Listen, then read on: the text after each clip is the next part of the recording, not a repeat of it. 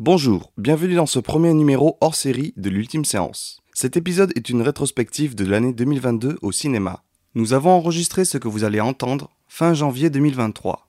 Après plusieurs mois de travail et de retard, l'épisode peut enfin sortir. Pour des raisons techniques, nous avons préféré le sortir scindé en deux parties afin de ne pas perdre en qualité audio. Voici la première partie. Bonne écoute.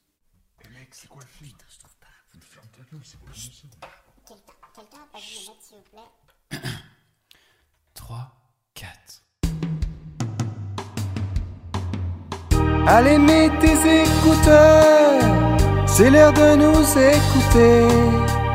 Que tu sois dans les transports ou sur le trône en train de jouer, tu peux noter sur ton carnet les films que l'on va citer. Tu peux vraiment nous faire confiance, ça y est, c'est l'ultime séance, et nos chroniqueurs vont bien t'étonner.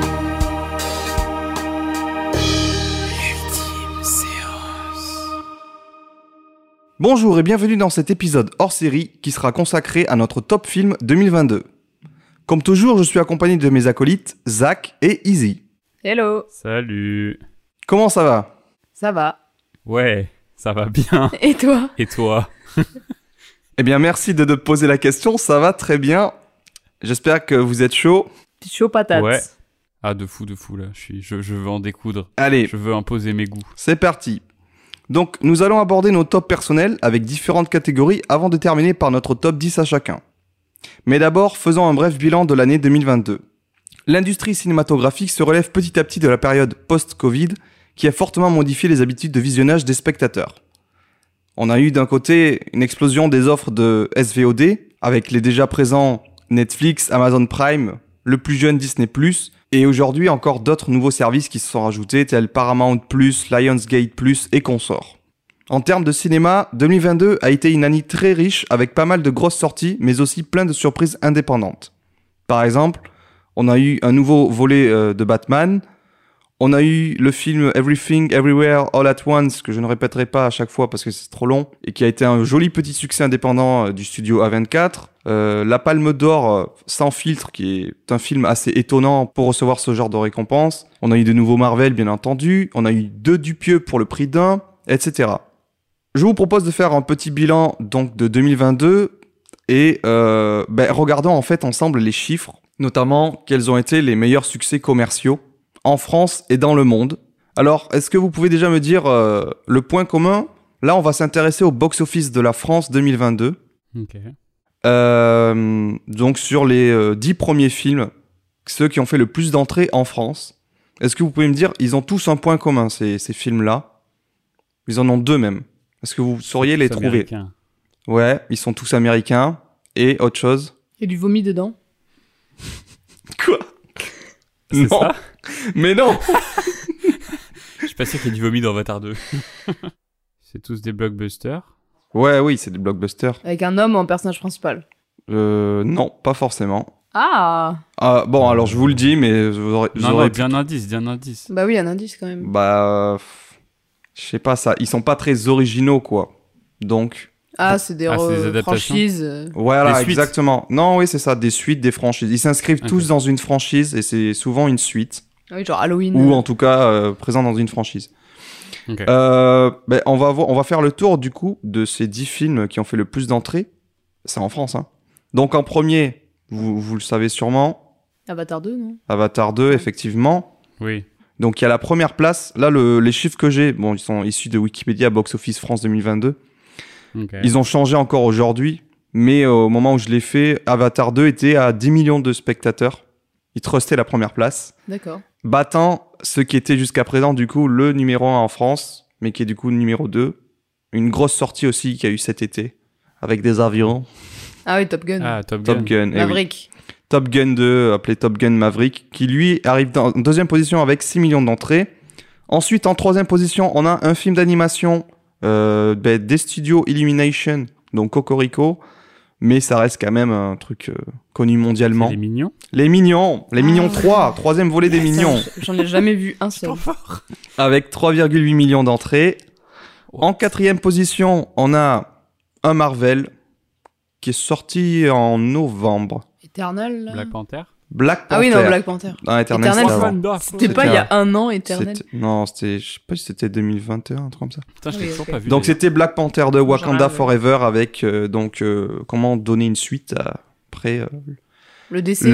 l'interprète décédé. euh, voilà, bref. Hmm. Le cinquième aussi également une franchise euh, qui a été euh, un succès commercial. Non, non, non, il y a pas de Halloween dans le top. Non, non, c'est pas un film d'horreur. On est sur des films tout public, tu vois. On est dans une grande franchise euh, qui a qui a déjà, euh, c'est son sixième film, je crois. Si je vous fais un petit Euh, air. Predator. Ah, Jurassic World. Voilà. Enfin, Ah, c'est plus Jurassic Park, c'est World. Jurassic Oui, World sixième. 3, Je me suis endormi devant. En sixième position, un autre Marvel cette fois-ci euh, que Zach a bien aimé, il me semble.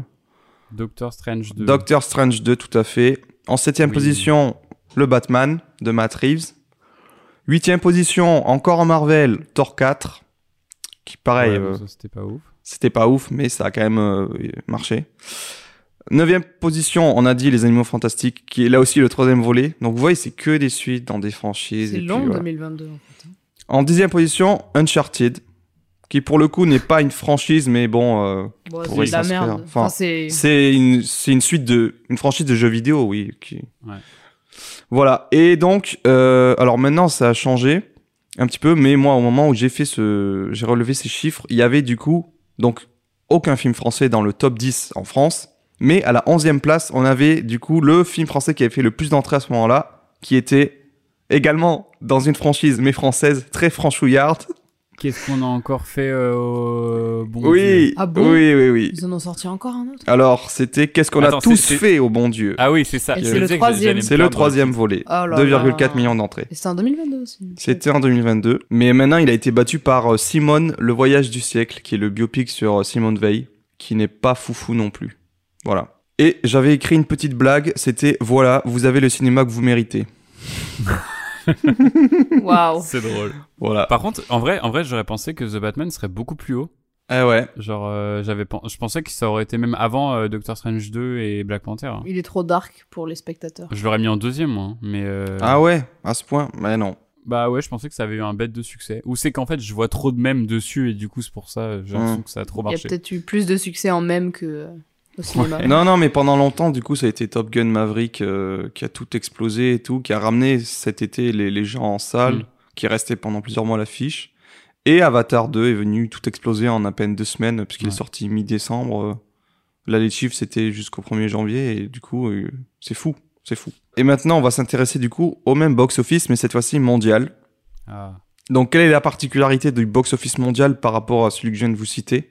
Il y a un point commun entre le top, le box-office français et mondial de 2022. Bah, le premier, Avatar 2, j'imagine, c'est mondial, ce qui est aussi en première position. C'est alors c'est en partie vrai, mais il y a autre chose. C'est exactement ça. C'est les mêmes Oui, films, voilà. les mêmes films qu'on retrouve au box-office monde, mais pas dans le même ordre tout à fait. Alors on a quand même euh, Avatar 2, ouais, qui est en première position. Là, c'est les chiffres en termes de, c'est pas en termes d'entrée puisque c'est en termes de de, de mi- de millions de dollars ou milliards de recettes.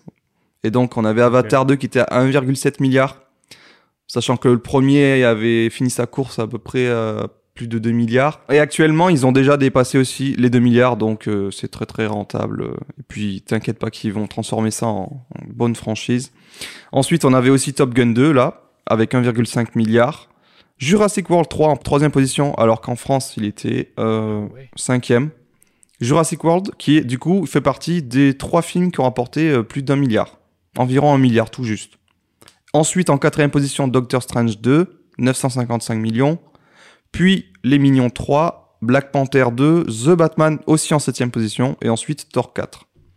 Voilà. Donc je trouvais ça assez marrant. euh, Comme quoi, en fait, c'est à peu près la, la même chose. 2022, ça a été aussi l'année de tous les retours pour de nombreux réalisateurs qui sont revenus après euh, pas mal d'absences pour certains. On a par exemple James Cameron qui est revenu après 13 ans d'absence. On a aussi euh, d'autres gens, Paul Thomas Anderson. Bon, lui, ça faisait 4 ans, c'est à peu près son rythme de sortie de film. J'ai aussi pensé à Jordan Peele, même si pareil, 3 ans. Donc c'est pas vraiment des retours, mais voilà quoi. C'est pas des gens qui font des films tous les ans ou tous les deux ans. Euh, par contre, on a Park Chan-wook, ça faisait 6 ans qu'il avait rien fait. Baz Luhrmann, lui, ça faisait 9 ans, presque 10 ans, quoi. George Miller, malgré tout, c'était il y a 7 ans Mad Max Fury Road. David Cronenberg, qui est revenu après 8 ans d'absence. Sam Raimi, après 9 ans également. Ou David O. Russell, après 7 ans, euh, qui sépare son dernier film de son nouveau. Ici, on va s'intéresser euh, à l'année 2022 vue à travers nos yeux à chacun. Et donc, pour que vous sachiez, nos tops sont subjectifs, totalement personnels et basés donc sur les films qu'on a pu voir. On n'a pas pu tout voir parce que c'est pas humain, mais on en a vu quand même pas mal chacun. Pour ma part, j'en ai vu environ 150. On parle de sorties euh, aussi bien ciné que euh, en SVOD ou DVD Blu-ray, euh, voilà, mais qui sera sorti uniquement en 2022. Et puis pour Easy, c'est environ 80 et Zach, c'est 40 environ. Et donc, effectivement, nous n'avons pas pu forcément rattraper euh, tous les films que nous voulions voir. Donc, nous nous excusons d'avance si tu ne retrouves pas ton film préféré au sein de notre top. Je vous annonce maintenant le programme qui va se dérouler en 8 étapes. En premier, ça sera les nationalités, puis nous passerons au Gérard du cinéma, avant de nous intéresser à la beauté, puis de faire part de nos surprises et déceptions. On fera un petit détour vers les outsiders, et nous terminerons par les mentions honorables, puis nos top 10 2022, et enfin, un retour vers le futur, mais en passant par le passé. Nous commençons directement avec les nationalités. Cette année 2022 a également été l'année de la Coupe du Monde de la honte. Mais le match ne s'est pas joué qu'au football. Il s'est aussi joué dans les salles entre les différents pays producteurs de contenu cinématographique de haute volée. C'est l'heure de voir qui sont les grands vainqueurs de cette catégorie, des nationalités. Nous commençons directement avec la première catégorie, il s'agit du meilleur film français. Et donc, c'est Easy qui va ouvrir le bal avec son film français préféré de l'année. Il me semble que c'est Un Monde réalisé par Laura Vandel, c'est bien ça? Oui, tout à fait, Boris. Euh, alors j'ai, oui, j'ai beaucoup aimé ce film. Après, ça, ça commence un peu à dater, donc je m'en souviens plus forcément tout en détail. Mais euh, je me rappelle que ça parlait euh, du sujet de d'harcèlement, harcèlement à l'école, donc plus des classes pr- primaires, il me semble. Donc vraiment des très jeunes acteurs. Et du coup, c'est oui, petite rectifi- petite euh, correction, c'est donc un film euh, franco-belge, mais on s'est mis dans, on l'a mis dans cette catégorie parce qu'il y a quand même, euh, voilà, parce qu'il parle français. Et du coup, oui, je sais que de mes souvenirs, c'était, ça parlait de la notion de, d'harcèlement, tout ça, scolaire, mais assez puissant, quoi. Et le jeu d'acteur m'avait beaucoup impressionné parce qu'il s'agit quand même de, d'enfants. Du coup, oui, je trouvais ça vraiment assez fort et tout, et, et vraiment très bon. Après, je me souviens pas de tout, mais, euh, mais voilà. Très bien, merci Easy. Passons maintenant au tour de Zach qui va nous parler de la petite bande de Pierre Salvadori. Euh, la petite bande, c'est donc un film euh, bah, français, puisqu'on est dans la catégorie des meilleurs films français, effectivement. Non, non, mais c'est un film euh, très très beau et très touchant qui parle d'une bande de jeunes dans un petit village en Corse, si je dis pas de conneries, qui veulent faire brûler l'église de produits chimiques de leur village qui pollue la rivière. Et du coup, ils peuvent plus se baigner dedans, donc ils sont tristes. Et du coup, voilà, c'est une sorte de de fable, aventure euh, qui mélange euh, drame, comédie. euh, et, et problématique environnementale. Mais c'est très très beau, c'est très drôle, les acteurs jouent super bien, c'est pareil, c'est un peu des enfants hein, aussi, enfin c'est carrément des enfants, mais un peu plus âgés que dans un monde, et, et voilà, c'est très très beau, je vous le conseille fortement, et c'est super drôle, tout en traitant quand même le sujet de manière assez, comment dire, assez mature, parce qu'il y a des scènes qui sont quand même assez... euh, dont les enjeux sont, sont compliqués pour des enfants. Voilà. Merci beaucoup Zach. Et pour ma part, je terminerai en vous parlant du film Les Amandiers, réalisé par Valeria Bruni Tedeschi. Malgré donc euh, la polémique qui a entouré euh, un des acteurs principaux du film, qui était accusé de violence conjugale et viol même envers, envers des femmes, enfin c'est dommage que ça ternisse l'image de ce film que j'ai trouvé vraiment très intéressant. Euh, si vous ne savez pas de quoi ça parle, en fait, euh, c'est basé directement sur la vie de la réalisatrice, euh, donc Valeria Bruni Tedeschi, lors de ses jeunes années en tant qu'étudiante à l'école de théâtre des Amandiers, située à Nanterre. Donc on la suit, elle, et puis en fait un petit peu toute cette troupe de théâtre, à travers leurs cours, à travers leurs histoires euh, d'amour. euh, c'est les années 80, c'est un petit peu euh, l'innocence, mais aussi un côté plus dur où il y a la découverte du sida et puis comment ça va impacter un petit peu leur vie à chacun. C'est surtout, si vous aimez en fait tout, tout ce qui est les, films autour du cinéma ou du théâtre, de, des notions d'acting, vous serez servi Puis aussi, euh, au niveau de l'image, il y avait une patine euh, pellicule euh, qui, qui donnait un côté vintage assez agréable à, regarder.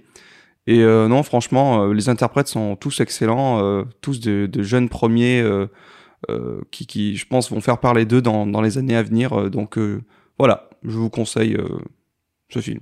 On passe maintenant à la deuxième des nationalités. Après la France, vient les États-Unis. Donc le meilleur film américain. Et c'est Easy qui commence à nouveau avec, il me semble, la pépite A24, Everything, Everywhere, All at Once. À toi, Easy.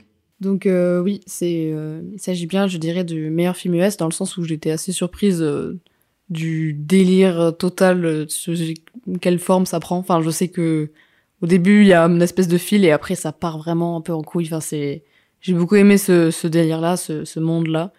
Et aussi il y a l'actrice principale qui que j'aime beaucoup, qu'on a pu voir, que j'ai pu voir dans Tigre et Dragon, un film euh, d'enfance que j'ai adoré, hein, sorti en 2000 il me semble. Et euh, donc sur les arts martiaux et tout euh, en Chine. Donc c'est euh, une pépite. Du coup, j'ai déjà j'ai adoré cette, cette actrice et la revoir là à l'écran, euh, la voir dans l'action, c'était euh, vraiment très très plaisant. Et surtout le montage, j'en parlerai plus tard, mais il y a beaucoup de qualité euh, dans ce film-là qui était surprenant. Et aussi, c'est quand même un film de studio A24 que j'aime, dont j'aime quasiment beaucoup beaucoup de leurs films. Autour de Zach qui va nous parler du nouveau Batman réalisé par Matt Reeves. Alors, qu'en as-tu pensé? Ben, fallait bien que je mette un film de super-héros dans tout ce bordel, euh, parce que euh, à la base, je suis quand même un énorme Yankee de, de, de l'industrie super-héroïque.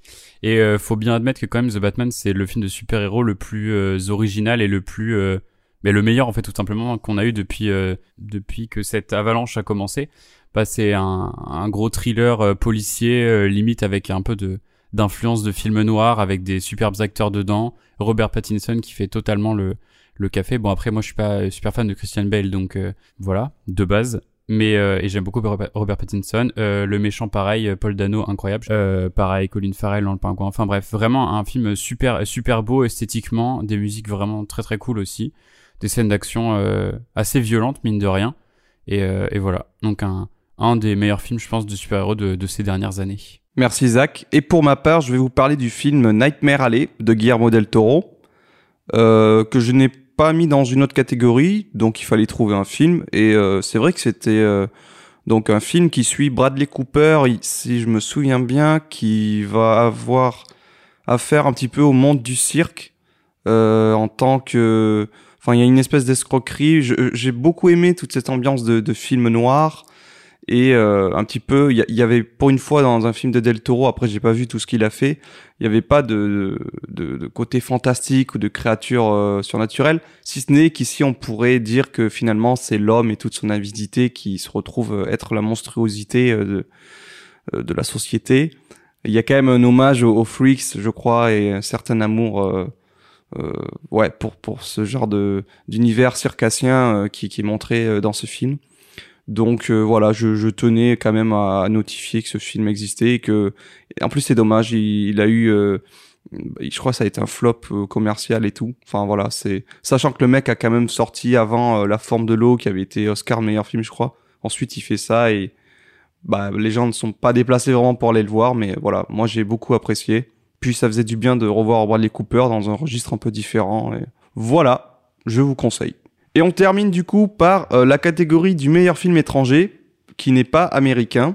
Et Izzy, cette fois, tu vas nous parler de quelque chose de tachant. J'ai nommé The Sadness de Rob Jabaz. Oui, euh, totalement. C'est euh, donc un film taïwanais et que Boris m'a amené voir en toute surprise. On va dire que je ne savais pas ce qui m'attendait. Je n'avais pas vu par exemple que c'était moins de 16 ans et extrêmement gore et très violent. Du coup, c'était un peu comme décrit même, euh, je crois, sur la jaquette du DVD, c'était un choc. Enfin, vraiment, je m'y attendais pas du tout. Et euh, oui, donc ce que je pourrais dire de ce film, c'est que oui, c'est euh, si vous aimez le gore, si vous aimez euh, vraiment la violence gratuite, mais avec quand même une histoire et enfin il se passe des choses quand même. Et euh, bah, je vous le conseille tout à fait parce que ouais moi j'ai beaucoup aimé. Il y a des trucs que ouais c'est vraiment euh, très gore. Je n'aurais pas d'autres adjectifs à qualifier à part celui-là qui est très répétitif.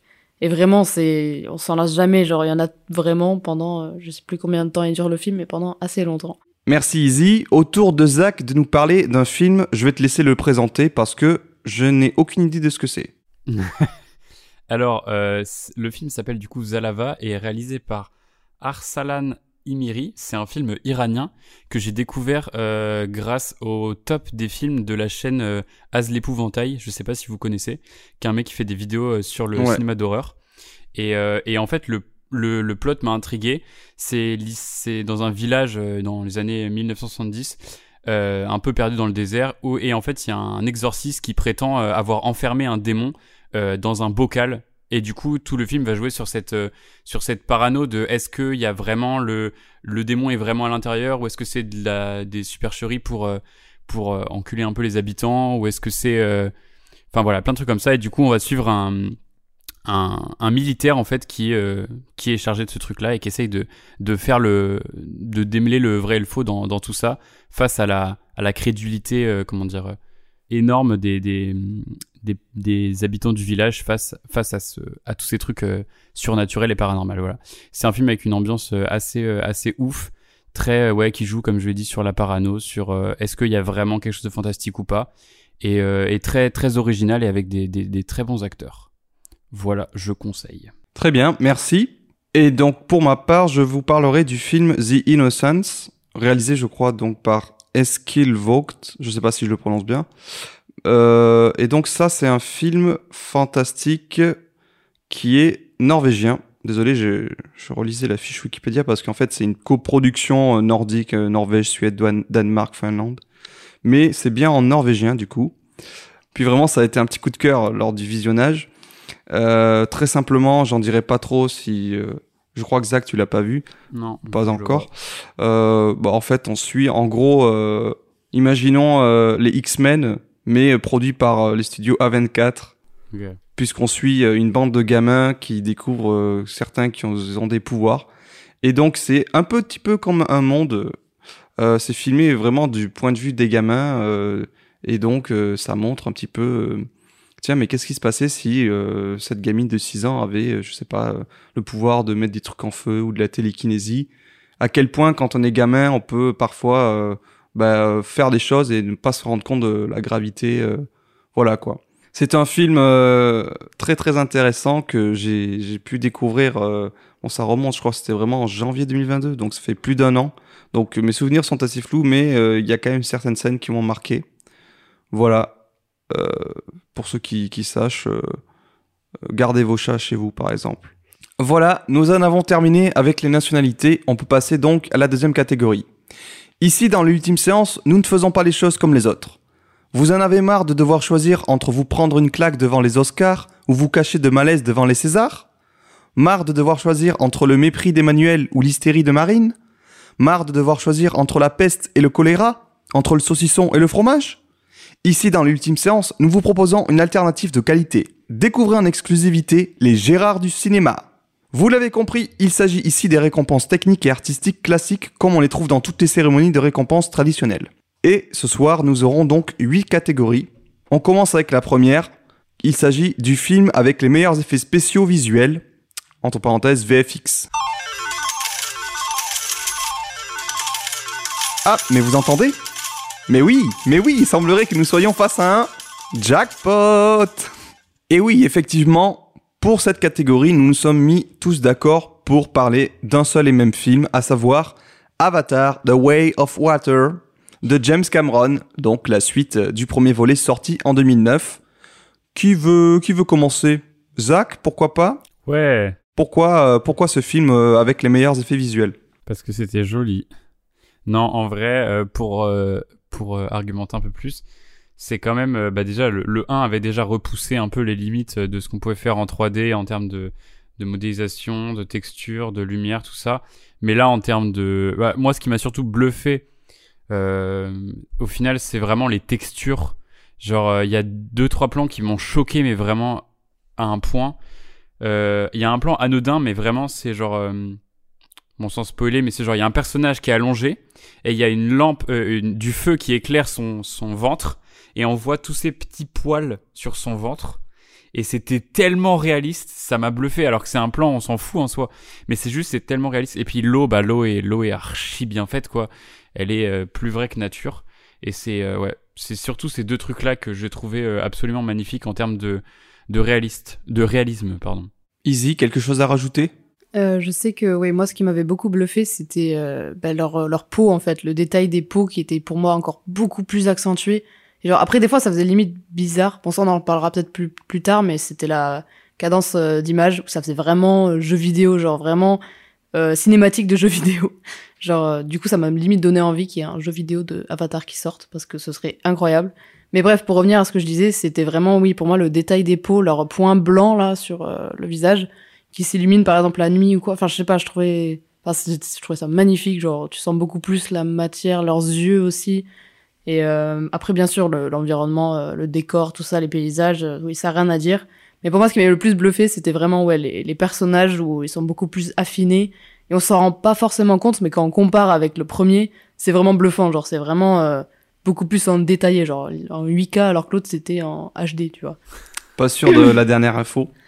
Mais pour ma part, je rajouterais euh, que moi, ce qui m'a, toi. ce qui m'a bluffé le plus, c'était le détail dans les dreadlocks de vrais petits babos bleus. yeah man. Mais non, il est blanc, du coup.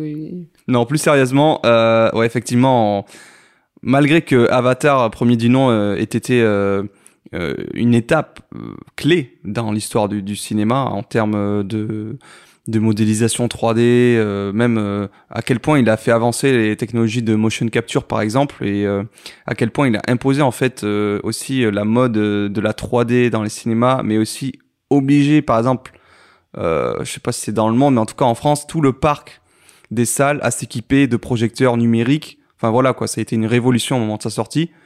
Et puis là, il y a eu un gap de 13 ans, donc on peut se demander mais qu'est-ce qui s'est passé? Pourquoi mettre autant de temps? Est-ce que ça intéresse encore toujours les gens? Donc je ne parlerai pas ici de l'aspect narratif euh, ou scénaristique de, du, du film, qui est peut-être quelque chose qui laisse un peu à désirer, Mais il est pas dans effets spéciaux pour rien, quoi. mais euh, effectivement, euh, côté effets spéciaux, il y a rien à dire. Euh, Cameron revient et il montre encore une fois à tout le monde que bah, c'est lui le patron. Hmm. Et puis au moins, enfin, c'est pas comme euh, chez les studios Marvel euh, que Disney pousse au cul à, à sortir des trucs tous les tous les ans, tous les deux trois mois, je sais pas. Et du coup, les effets ici sont beaucoup ont eu le temps d'être beaucoup plus travaillés, sont plus minutieux. Et ouais, je rejoins ce que disait Easy, euh, notamment sur la texture de peau des navis. euh, quand on voit le premier et qu'on compare avec ce dernier volet, enfin, il y a vraiment un gap incroyable au niveau de de de, de, l'apparence des, des, des rides de la peau, les pores. euh, aussi, euh, comme tu disais, Zach, au niveau de l'eau, euh, le, le, le reflet. euh, les- Enfin, ouais, c'est vraiment un travail sur, sur les textures. Qui plus est, j'ai eu la chance de pouvoir le voir euh, en Dolby, Dolby Atmos. Enfin, c'est à la fois Dolby Vision et Dolby euh, Sound. Je crois que c'est ça. Donc, enfin, le NEC plus ultra pratiquement. Et en 3D, un HFR. Donc, euh, on était sur presque, je pense, du. C'est quoi C'est du C'est 60, je 48. crois. Bah, 63 Non, 48. Non, vu que c'est 24 images secondes euh, en projection normale et euh, 48 euh, quand c'est en high frame rate. Enfin bref, il y avait vraiment un truc fluide dans les mouvements. La 3D, c'était vraiment une des plus agréables que j'ai pu tester dans ma vie. Mm. Et donc tout ça, oui. euh, Enfin voilà, c'est quelqu'un qui, qui, qui a prouvé euh, qu'il sait créer des choses à partir de rien. Et... Enfin voilà, ça reste le boss dans les effets visuels, quoi. Donc Mm. on pouvait pas passer à côté de ça dans cette catégorie. Clairement. Passons maintenant au film avec les meilleurs maquillages, coiffures et ou effets pratiques. Bon, c'est un petit peu un truc qui englobe, mais euh, on pourrait appeler ça les, les SFX. Ça peut être des effets pratiques, euh, notamment dans des films euh, d'horreur, euh, avec le, maquillage, euh, le latex, des prothèses de visage ou des effets de faux sang. Mais ça peut aussi englober juste des, des, des perruques, des coiffures, enfin quelque chose qui aide à immerger des acteurs, actrices dans le- la peau de leur personnage. Et donc, Easy, tu vas nous parler en premier euh, du film de Cronenberg, David Cronenberg, Les Crimes du futur. Oui, alors euh, moi je sais que j'ai été bluffée euh, par euh, ouais, les, les effets et tout, notamment une scène où euh, c'est donc un ils sont dans un espèce de local d'artistes ou je sais plus trop quoi, mais genre euh, on voit du coup un homme et il a encore des oreilles partout sur son corps et genre oui je trouvais que c'était extrêmement bien fait. Enfin ouais c'est assez, enfin c'était vrai, tu crois vraiment à fond et c'est un peu bah, un freak show ou quoi et c'était vraiment très perturbant en même temps très malaisant et fascinant. Du coup, oui, je pense aussi au, au moment où, euh, du coup, il y avait un corps euh, humain qui se faisait disséquer, euh, où on voyait vraiment un peu l'intérieur euh, des organes ou quoi. Enfin, je trouvais c'est je trouvais ça très très bien fait. Et, euh, je sais que du coup, ben, Cronenberg aime beaucoup ces effets-là de ben, très. ça se voit que ça a été fait, que ça a été fait. oui, fait maison. C'est pas forcément, c'est pas à l'ordinateur quoi. Et du coup, ça donne un côté un peu organique et un truc que j'aime euh, que j'aime beaucoup. Et justement, moi, ce qui m'avait beaucoup bluffé, c'était cette fameuse scène du coup avec l'homme et ses oreilles de partout euh, en dansant comme ça. C'était c'était assez sympa à voir. Merci. Pour ma part, moi, je vais vous parler euh, du film Elvis de Baz Luhrmann. Alors, ça sonne un petit peu comme une blague, et en même temps, pas vraiment. Euh, je savais pas trop quoi mettre euh, comme film dans cette catégorie. C'est vrai que Les Crimes du Futur, ça s'y prête bien. Moi, Elvis, parce que je trouve quand même le travail qui a été fait sur l'acteur principal, Austin Butler, euh, pour ressembler à Elvis Presley, est assez, assez bluffant. C'est-à-dire que maintenant, quand je pense à Elvis, je repense à lui dans son costume, quoi.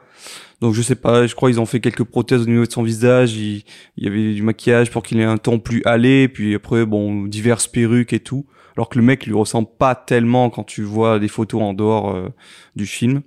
Et puis sinon, euh, t'as aussi Tom euh, Tom Hanks qui joue du coup son son manager qui était un, un vrai une vraie enflure qui s'appelait le colonel Parker, je crois, Tom Parker. Bon voilà un nom comme ça euh, assez commun. Et euh, je sais pas pourquoi au début ça me faisait rire, genre ils lui ont mis des prothèses pour lui faire un espèce de le mec pour le faire un faux gros quoi, avec un faux ventre, euh, un double menton et surtout un nez, un gros nez. Et quand tu connais Tom Hanks et tu vois ce personnage, t'es en mode mais c'est moche, c'est genre ça me faisait rire, j'étais en mode mais c'est pas possible, euh, tu vois tellement le postiche et tout euh, tu sens enfin voilà quoi, il a trois tonnes de latex euh, pour pour pour le couvrir. Et en fait, au fur et à mesure du film, euh, vu qu'il y a quand même euh, un rôle de composition et que ça s'avère, il s'avère être un vrai enfoiré. Enfin, je sais pas, le, le maquillage venait apporter cette touche-là euh, d'assez, enfin, l'image qu'on se fait des producteurs assez dégueulasses et tout, voilà, Weinstein, assez omnipotent, qui ont la main sur tout. euh. donc du coup, je trouvais que c'était plutôt bien fait, même si c'est c'est assez bizarre a priori. Et donc Zach, pour terminer, tu vas nous parler de quoi? De After Blue, euh, entre parenthèses de Paradis Sale ou Dirty Paradise en anglais, de euh, ce génie qui est Bertrand Mandico. Euh, du coup, euh, bah en fait, je vais pas en parler trop là maintenant parce que j'en parlerai beaucoup plus dans mon top. Mais euh, bah, euh, Bertrand Mandico, il a toujours ce truc pareil des effets pratiques, c'est-à-dire que dans ses films, tout est fait. En fait, de toute la partie sonore est fait en post-production, mais toute la partie visuelle est fait en euh, sur le tournage. Et du coup, il y a que des effets euh, visuels euh, pratiques et et beaucoup de maquillage et de costumes assez exubérants. Bon, même là, c'est pas trop les costumes, mais il y a beaucoup d'effets pratiques, que ce soit dans les sortes de créatures un peu étranges, dans les dans les décors, dans les. euh, Enfin bref, voilà. Je j'en parlerai plus tout à l'heure, mais euh, mais je pense qu'il a totalement sa place dans ce dans ce dans cette partie là. Eh bien, ça tombe bien car Easy va nous en parler également dans la prochaine catégorie, à savoir le film avec les meilleurs costumes et ou décors. Donc, toi aussi, pour toi, euh, After Blue méritait sa place ici. Dis-nous en plus. Euh, oui, tout à fait. Pour moi, ce qui m'avait euh, beaucoup bluffé dans After Blue, c'était ouais ben, l'environnement dans lequel le film a été tourné, enfin l'environnement du film, quoi. Et oui, il y a vraiment ce décor de montagne un peu, mais rempli comme s'il y avait de la fumée partout. Enfin, c'était vraiment visuellement bluffant. Et euh, aussi, oui, euh, meilleur costume, parce que je me rappelle de leurs habits qui étaient, euh, je sais pas, moi, ça me faisait un peu, ça faisait penser à des trucs féeriques, mais euh, comme s'il y avait plein de contes mélangés, ça faisait leur habit. Enfin, c'était vraiment euh, assez beau. Et surtout, c'était ce, cette patte, euh, comme si leurs habits allaient avec le décor derrière. Et ouais, c'était vraiment magnifique. Ça, je m'en souviens très très bien. Genre, visuellement, c'était c'était très joli. Et on aurait dit que c'était en même temps ben, tout faux et en même temps vrai. Enfin, c'est, je sais pas comment dire, mais on aurait dit en même temps des espèces de maquettes de faux décors et en même temps un vrai, ben, une vraie forêt ou un vrai truc, euh, une vraie nature. euh.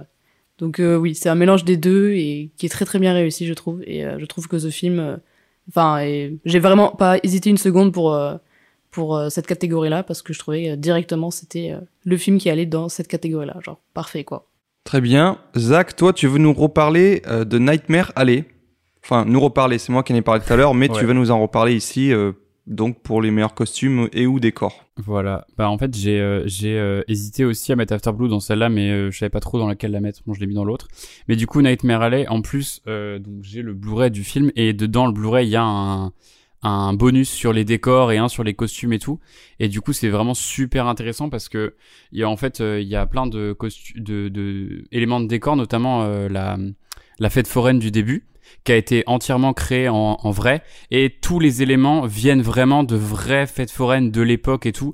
Donc c'est vraiment des trucs super euh, construits et tout. Et donc on a cet environnement au début euh, des années euh, 30 euh, de, de de ouais fêtes foraines, milieu un peu itinérant, tout ça du spectacle.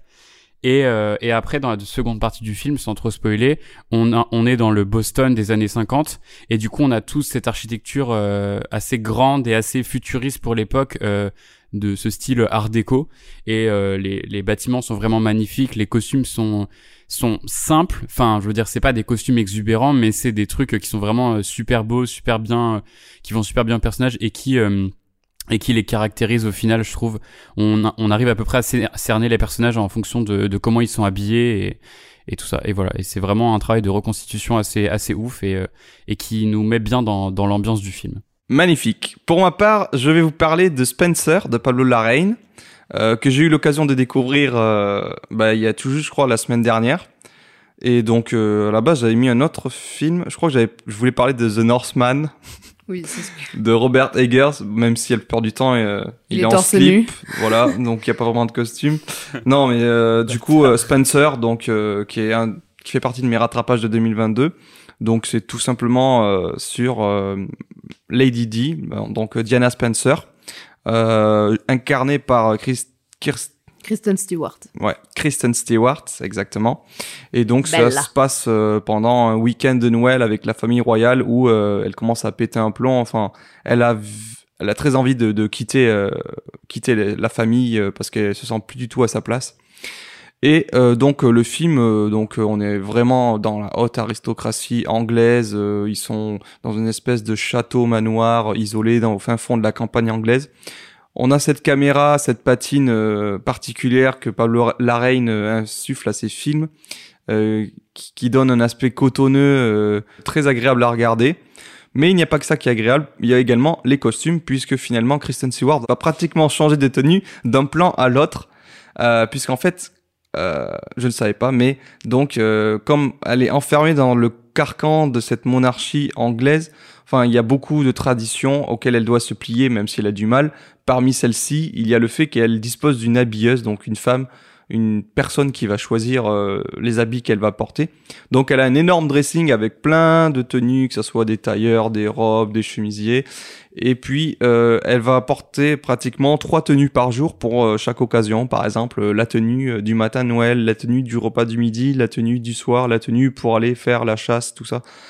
Voilà. donc je pense que l'actrice s'est régalée parce que franchement les tenues sont magnifiques. On savait que Lady Di, elle apparaissait souvent avec des, costumes assez flamboyants et tout. Et euh, là, c'est le cas dans ce film. Donc euh, voilà, je tenais à le souligner. Il y a eu un gros travail, je pense, de... Je sais pas s'ils ont utilisé des modèles originaux euh, ou bien s'il y a des, de, des créations à partir de photos et tout, mais du coup, on est vachement plongé dans cette ambiance et ça nous aide en fait à, à vraiment identifier Kristen Stewart dans son incarnation de la princesse défunte. Voilà. Passons maintenant au film avec le meilleur son. Donc ici, on parle euh, du, son dans sa globalité, qu'il s'agisse euh, d'un montage euh, sonore particulier ou du sound design, qui est toujours un aspect qu'on a tendance à oublier dans les films, mais qui est finalement très important, parce que vous connaissez l'adage, un film avec un bon son et une image médiocre passera toujours mieux qu'un film avec une très bonne image mais un son de merde. C'est le moment de le prouver juste ici. Euh, je vais ouvrir le bal en vous parlant euh, du film Top Gun Maverick de Joseph Kosinski. Euh, J'avoue que j'ai moi-même eu du mal à choisir un film à mettre dans cette catégorie parce que c'est pas forcément évident. Euh, J'associe ça souvent, je sais pas moi, au, montage et tout parce que finalement le son vient. Euh, Enfin voilà, il faut une adéquation parfaite entre l'image et le son pour pouvoir, euh, euh, je sais pas, raconter une histoire ou nous immerger. Moi, c'est plutôt en termes d'immersion. Euh, pour le coup, voir ce film en salle euh, avec le sound system qu'il y avait, c'était assez fou. Euh, bah, il y a les gros avions de chasse qui font du bruit et tout, mais genre, euh, du coup, on s'y croit vraiment et on en prend un peu plein la gueule comme dans des montagnes russes. Et donc, j'ai trouvé que le son avait son importance ici. Donc, euh, c'est pour ça que j'ai voulu mettre ce film euh, dans cette catégorie, so- somme toute.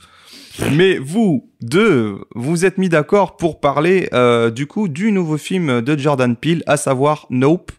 Et donc, dites-moi plus à ce propos euh, par rapport, je sais pas, à l'utilisation du son dans ce film. Euh, qui veut commencer? Zachary en a très envie, je sens. Zachary en a très envie, Easy beaucoup moins. Donc, Zach, c'est à toi l'honneur. Eh bien, Et euh, Easy complétera. Nope, dernier film de Jordan Peele, du coup, que j'ai vu en salle. Et euh, effectivement, là, pour le coup, euh, le son avait... Au final, je trouve que euh, la plupart des scènes qui font vraiment flipper dans le film euh, passent par le son, qui était très... avec des, des bruits très stridents et en même temps très sourds, des sortes de grondements étranges qui faisaient limite trembler la salle en fait. Et c'est vraiment ce qui qui m'a terrorisé et qui m'a, enfin terrorisé, je dirais pas jusque là, mais qui m'a bien fait flipper quoi, et qui m'a et qui m'a suivi après tout le long du film. quand je dormais, j'entendais. Il y a deux choses que j'entendais. Euh, c'était euh, c'était les bruits des vaisseaux et euh, et les, les gens qui gueulent Gordy tout le temps. Parce que voilà. Et même dans ce dans ces effets au final il y a beaucoup d'effets gore aussi qui passaient par le son qui étaient pas visuellement là mais qui te dégoûtaient quand même. Donc notamment dans la scène du singe euh, quand il massacre tout le monde là t'entends le bruit des crânes qui s'éclatent et tout mais tu vois pas. Mais c'est quand même bien dégueulasse tu vois donc voilà je trouve qu'il y a beaucoup de trucs qui passent par le son dans ce film et c'est vraiment très très cool. Surtout quand c'est un truc que une menace euh, in- invisible euh, c'est plutôt euh, ingénieux de faire ça. Voilà. Easy, quelque chose à rajouter peut-être sur euh, bah, effectivement le, ce pouvoir du hors-champ que permet le son en fait dans ce film? Oui, du coup, je suis totalement euh, d'accord avec ce que tu disais, Zach. Pour moi, c'est totalement ça. Et euh, oui, pour l'utilisation du hors-champ, notamment, oui, ce que tu disais, la scène du singe, c'est vrai que j'avais euh, oublié, mais oui, on voit absolument rien, juste on entend et ouais, voilà, on pas besoin de voir quoi, on imagine très bien. Et euh, moi aussi, ce que ce que j'avais beaucoup aimé dans le son, c'était pas forcément que des trucs en hors-champ, mais aussi juste les ambiances sonores qu'il y avait et genre un peu pesantes de cette menace de on sait pas d'où elle vient, tout ça. Donc il y avait aussi ces trucs de, de hors-champ, ou pas mal. Enfin oui, bien.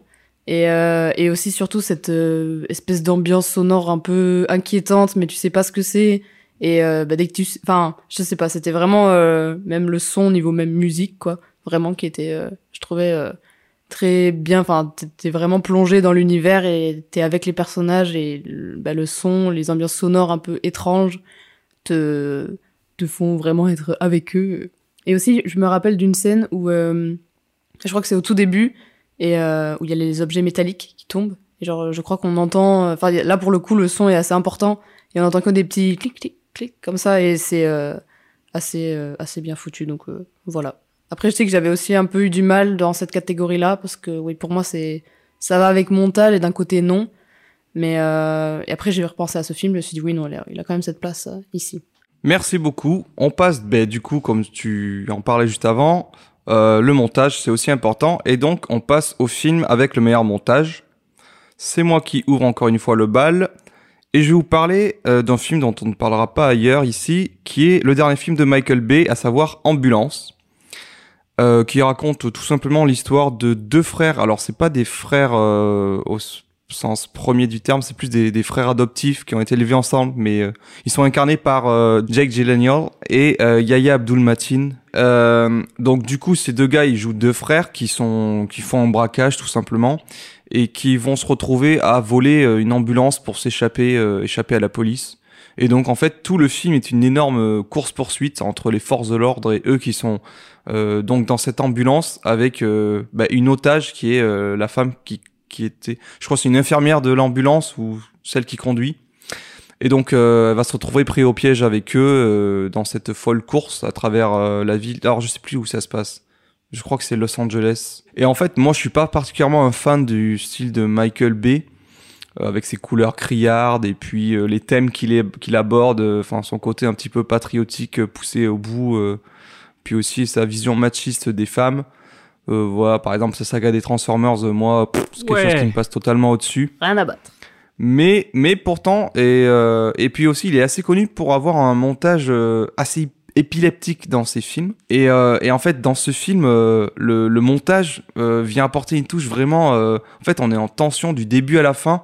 On est vraiment dans. En fait, il y a beaucoup de, de plans assez courts qui vont s'enchaîner de manière très rapide. Donc, ouais, faut pas être épileptique pour regarder ce film. Mais je sais pas, ça, ça participait énormément à la tension qui est vécue par les personnages. Et nous, enfin, j'étais, j'étais un peu en stress devant ce film parce que euh, le montage euh, me procurait ce genre d'émotion. Euh, sans compter aussi, il a utilisé des drones FPV, donc qui sont des drones euh, qui peuvent être conduits en- avec des casques VR. Et du coup, après, il se permet des plans assez incroyables où les drones filent à toute vitesse et passent euh, au ras des murs ou des voitures. Euh, on a l'impression qu'ils vont s'écraser en fait, non? Du coup, il vient glisser des plans comme ça. euh, ça fait un petit peu exercice de style, mais du coup, ça participe euh, euh, au côté urgent du film. Voilà, donc euh, très très bonne surprise et puis voilà, je, je pensais à ça pour le montage. Mais donc vous, vous vous êtes mis d'accord sur euh, du coup ce petit film A24 qui a fait un petit peu parler de lui, à savoir Everything, Everywhere, All at Once. Je ne dirai plus ce titre, j'en ai marre. Tu l'avais Ça fait deux donc fois. et cette fois-ci, ben, je vais laisser euh, Easy parler en premier sur ce film par rapport au montage. Qu'as-tu à nous dire? Effectivement, euh, j'ai oui, j'ai beaucoup euh, aimé le montage sur ce film. Après, le petit défaut, c'est que du coup, je sais que c'était une période où on avait regardé pas mal de films et du coup, je m'en souviens pas forcément de tous les détails. Donc peut-être Zach, toi, tu t'en souviendras de plus de choses que moi. Mhm. Et euh, mais je me rappelle vraiment de bah, un peu comme ambulance par exemple, genre euh, un montage vraiment assez dynamique. Bon, c'est pas comparable les deux, mais genre un, un montage assez dynamique où il y a vraiment chaque chose qui se passe. Euh, je me rappelle des fois il y avait des espèces de split screen, si je dis pas de bêtises, et euh, et que oui, on était tout le temps à fond, enfin vraiment au même niveau du film. Il y avait plein d'actions partout, plein d'aventures partout. Et euh, oui, c'est un peu un truc non-stop où l'action ne s'arrête jamais et ça, ça c'est dû au montage euh, aussi, où du coup il y a beaucoup de plans où, euh, oui, où pour moi c'était très dynamique et je me rappelle euh, sur le moment même en l'ayant regardé que oui, c'est, je trouvais ça très rapide et que ça marchait, enfin on est vraiment à fond dedans. Du coup oui, moi c'était le seul élément vraiment qui, euh, me, que je trouvais que c'était euh, meilleur montage. Donc je sais pas toi si euh, Zach t'avais d'autres éléments à rajouter en plus de ça. J'avais des trucs à rajouter. Dans le sens où, oui, je trouve que, oui, effectivement, le montage, il participe à la dynamique et à faire qu'on décroche pas au film. Mais aussi, je trouve qu'il y a ce bon équilibre entre des scènes d'action super bien filmées et, du coup super bien montées. Et aussi des moments où on se pose plus pour découvrir, par exemple, euh, les vies, euh, mais vraiment, ça dure 2-3 minutes, mais euh, la vie des différentes personnalités, de, enfin, des différentes versions. Euh, notamment celle où ils ont des doigts de saucisse, où le mec a, a un raton laveur euh, sur son chapeau et tout, et il passe quelques minutes, tu vois, à nous poser deux secondes pour euh, un peu voir les enjeux de ces personnages qu'on revoit pas forcément au final, mais c'est toujours cool d'avoir ce truc-là, et après ça repart, et, et vraiment c'était super bien. Mais oui, puis tous ces split screens qui permettent de mettre, euh, bah ça c'est à la fois du montage, à la fois des effets visuels au final, mais euh, ces split screens qui permettent de mieux comprendre un peu toutes ces histoires de temporalité, tout ça. Et ouais, le montage est super bien fait parce qu'on comprend au final euh, vraiment bien et ça nous aide à, ne pas être perdu dans ce monde où on change continuellement de de bah, de dimension et d'univers parallèle, euh, tout ça. Donc c'était vraiment quelque chose de ouais très euh, très très cool quoi. Excellent. Maintenant, après le montage, passons à l'histoire. Et on va s'intéresser au film avec le meilleur scénario, meilleure histoire ou meilleur dialogue. Enfin, vous avez compris, tout ce qui touche à l'écriture. Et du coup, pour cette catégorie, on a bah, chacun des, films différents. Donc, Easy, tu avais hésité entre deux films. Euh, J'ai noté que tu m'avais communiqué Les Cinq Diables de Léa Misius ou bien Don't Worry Darling de Olivia Wilde. Est-ce que tu veux dire un petit mot sur l'un ou l'autre des films ou les deux? Du coup, oui, il y avait euh, Les Cinq Diables, que dont j'avais beaucoup aimé euh, le scénario, à part vers la fin, je sais qu'il y avait un côté un peu bancal où je trouvais ça un peu bâclé, quoi. Vraiment, c'était... on a peut-être plus trop d'idées, donc on va faire ça comme ça. Mais sinon, euh, l'idée du scénario, j'avais beaucoup aimé. Et après, il y avait aussi le scénario de base de Don't Darling, où euh, c'est vraiment le juste euh, le, le speech, quoi, que j'avais beaucoup aimé. Et euh, qui est assez original sans vraiment l'être, mais je verrais ça bien dans un livre ou quoi, genre peut-être pour plus exploiter. Je trouvais que ça me faisait penser à Black Mirror, une série que j'admire beaucoup et que j'adore énormément. Sauf que ça, version Wish, quoi. Donc euh, beaucoup moins bien amené et on dirait qu'ils voulaient se- s'approprier leur style, mais euh, bah, pour moi leur style est unique et vraiment c'est pas possible. Donc euh, c'est dommage. Il y avait beaucoup de possibilités et malheureusement ça n'a pas ça a pas été euh, comme ce que je pensais ou comme euh, ça aurait pu ça aurait pu être mieux quoi. Merci Izzy. Euh, et toi, Zach, tu veux nous parler donc du dernier film de Martin McDonough, Les Banshees d'Inisherin?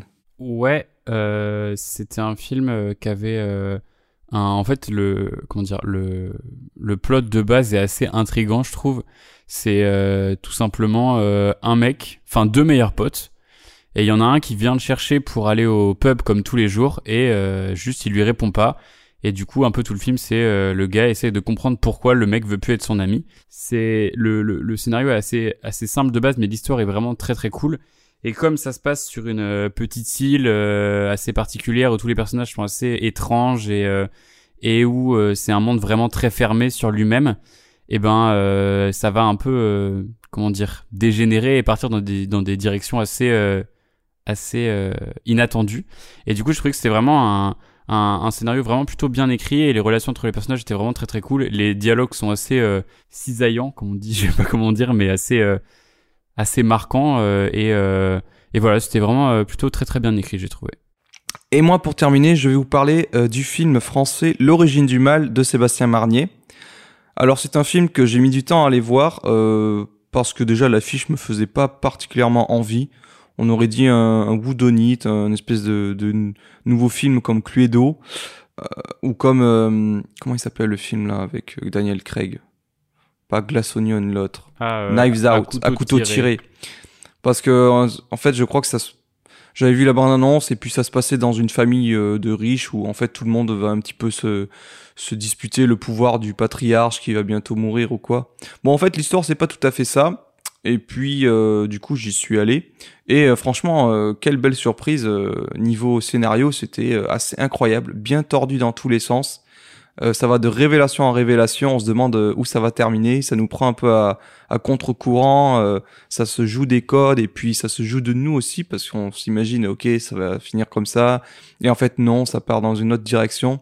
Donc, euh, ouais, c'est plein de, de rebondissements. Et euh, ouais, c'est pour vous faire vite fait le, le pitch en fait, c'est euh, donc c'est Laure Calamy, l'actrice principale, euh, qui, qui a un métier de, de prolo, je sais plus ce qu'elle fait, je crois elle fait du ménage euh, dans des hôtels, je suis pas tout, tout à fait sûr, mais euh, voilà un, truc comme ça. Ah non, je crois elle est ouvrière, euh, je crois elle travaille dans une usine, et en fait c'est la fille euh, non euh, déclarée d'un riche, je sais même plus, enfin un mec riche qui est joué par Jacques Weber.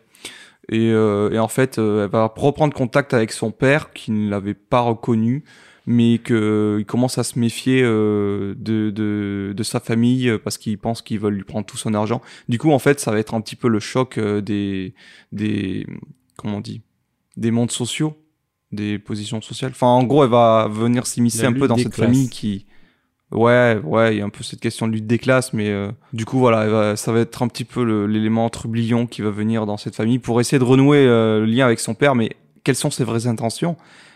A-t-elle de bonnes ou de mauvaises intentions? Qui est-elle vraiment? Euh, Voilà, il y y a- non, c'est plein de surprises. c'est pas mal. Voilà, et je vous le conseille. On passe maintenant à la catégorie euh, acteur ou actrice de 2022, ou bien les deux. Et donc, Izzy, tu voulais nous parler en premier des enfants acteurs du film Un Monde. Donc, à savoir la petite fille qui s'appelle Maya van der Beek et le petit garçon Gunther Duret. Donc, effectivement, c'est bien belge euh, avec des noms comme ça euh, qui ont plus des consonances euh, germaniques, j'ai envie de dire. À toi la parole. Oui, alors ça va être euh, assez bref, mais euh, oui, c'est juste que j'étais assez bluffée par euh, leur jeu, leur jeu d'acteurs qui sont quand même assez jeunes. Je dirais qu'ils avaient quoi, 6-7 ans, max 8 ans, je sais pas. Mais donc assez tr- très jeunes et puis surtout jouer, ben, subir par exemple le harcèlement scolaire et tout. Bon, c'est bien, on parle bien d'un film bien sûr, mais juste, je sais pas, ils sont, ils transmettent vraiment quelque chose de très puissant et oui, c'est quand même assez impressionnant de voir des enfants. euh, surtout dans cette situation-là où ils pourraient être eux-mêmes de vraies victimes parce que ben ils sont cet âge-là, ça pourrait très bien être eux et du coup leur manière d'interpréter ça, je trouve ça euh, très fort et euh, et très beau et aussi cette relation de frère-sœur, c'est euh, enfin je sais pas, je sens on se sent vraiment avec eux et on a l'impression limite que tout ça c'est vrai quoi, que c'est un documentaire. Et aussi euh, je voulais parler du coup de euh, Denis Ménochet qui est du coup euh, un acteur euh, français et euh, j'ai pu le voir dans euh, deux films que j'ai vus quasiment euh, à la suite. Donc euh, tout d'abord c'était Peter von Kant, et euh, où il joue un peu justement un acteur assez extraverti, euh, assez euh, oui un peu foufou. Et euh, le, je crois que c'était le lendemain ou deux jours après, je l'ai vu dans euh, Asbestas, qui est du coup pour le coup le contraire total. Et du coup de voir ce contraste euh, entre vraiment l'extraverti total, euh, un peu fou, euh, Voilà. Et, et dans l'autre personnage, du coup, ben, l'inverse. C'était assez bluffant et je connaissais pas très bien cet acteur-là, mais du coup, l'avoir vu dans deux conditions totalement extrêmes, je le trouve génial. Et oui, surtout dans Asbestas, il, il sort quelque chose de assez puissant. Donc j'avais beaucoup aimé découvrir cet acteur-là. Et j'aimerais bien euh, revoir d'autres films avec lui. Et je sais aussi que euh, on va sûrement le revoir à l'écran euh, dans Boy is Afraid. Dans la bande-annonce, on peut voir euh, Denis Ménochet d'ailleurs euh, sur euh, un plan en particulier. Du coup, j'ai hâte de le revoir euh, dans ce film de Harry Astor. Merci Izzy. Toi, euh, Zach, tu voulais nous parler euh, côté actrice de Mia Goth. Ouais. Mia Goth, je sais pas comment on dit. Et euh, bah vas-y, je te laisse la parole. Euh, ouais, du coup, euh, Mia Goth que j'ai, au final, je pense, découvert avec X et Pearl, du coup. Mais oulala, faut pas en parler, il est pas sorti. Mais, mais euh, voilà, donc euh, dans ce, euh, dans ce diptyque bientôt trilogie de Ty West, qui, qui joue du coup deux rôles différents dans le même film. Et, et après, dans Pearl, elle joue un rôle. voilà. Et bah, elle est, elle, est- super forte. Et euh, vous, vous avez pas vu Pearl du coup, mais euh, euh, dans X, déjà, elle a des grosses performances quand même. Bah, déjà, la performance de jouer deux personnages, c'est déjà assez fou. Et, et elle est très convaincante. Mais dans Pearl, elle a vraiment des moments, sans rien spoiler, absolument d'anthologie qui sont. qui sont des grands, grands, grands moments d'acting et elle est vraiment super forte. Et donc, j'ai hâte de la revoir dans d'autres dans d'autres films. Et je pense que là, du coup, avec ces deux rôles-là, elle va un peu encore plus exploser, même si je sais qu'elle est- elle avait déjà fait pas mal de trucs, mais, euh, mais voilà, je l'avais vu nulle part ailleurs. Et j'avais du coup euh, une petite mention à faire à, à l'homme qui me fait le plus rire en France, a.k.a. euh, Jean-Pascal Zadi, qui était dans plusieurs films que j'ai vraiment beaucoup aimé cette année, à savoir, c'était quoi déjà? Couper la, la, la- le remake français, enfin remake suite, parce qu'au final ça s'intègre un peu dans l'histoire du, du premier, euh, de euh, Michel Za- Hazanavicius, donc euh, adaptation de Ne coupez pas en version française, et qui était plutôt cool, et au final que j'ai trouvé le personnage le plus drôle du film, qui je crois n'était pas dans la version originale, où il joue un, un, un mec qui, qui lance les bruitages et qui fait la musique et qui, et qui est totalement perdu parce que parce que c'est n'importe quoi. Pour ceux qui l'ont vu, vous comprendrez. Euh, après, il avait un rôle aussi qui était super marrant dans Fumer fait tousser. Donc euh, voilà, ça c'était très cool aussi. Et, euh, et, enfin drôle et touchant en fait. Il y a un moment où il devient euh, super euh, super touchant. voilà, je spoil pas non plus pour ceux qui l'ont pas vu. Et dans le film détesté, mais je ne comprends toujours pas pourquoi, l'année du requin, des frères Boukarma, euh, qui que je trouvais qu'il avait aussi un rôle très très cool, très drôle et pareil, voilà, qui a une, un personnage qui a une, une trajectoire plutôt tragique, mais on n'en parlera pas plus ici. Voilà. Merci beaucoup. Pour ma part, je vais vous parler euh, du côté actrice. Alors, euh, j'ai pensé d'abord à... trop là. Du côté actrice, j'ai pensé d'abord à Laure Calamy, euh, qui est une actrice française qui, qui a percé là depuis, euh, de, je dis pas, je dirais 2020, même, même si euh, moi je l'ai connue d'abord avec la série 10%, où elle avait un second rôle qui a pris de plus en plus d'am- d'ampleur. Et maintenant, on la, on la voit partout, quoi. Elle, elle trust un petit peu les, les premiers rôles. Même si peut-être elle aurait tendance à être catégorisée un petit peu toujours dans le même type de rôle. Euh, elle a une palette de jeux qui est assez importante. Euh, elle va jouer aussi bien euh, la femme du peuple, euh, assez attachante et tout. Par exemple, euh, dans le film À plein temps, voilà, euh, la mère au foyer. Enfin non, qu'est-ce que je dis, la mère Pas au foyer? La mère célibataire euh, qui cumule les petits jobs, euh, essaie de s'en sortir au quotidien mais également du coup dans l'origine du mal où elle a joué peut-être euh, une espèce de, de femme plus manipulatrice et toxique.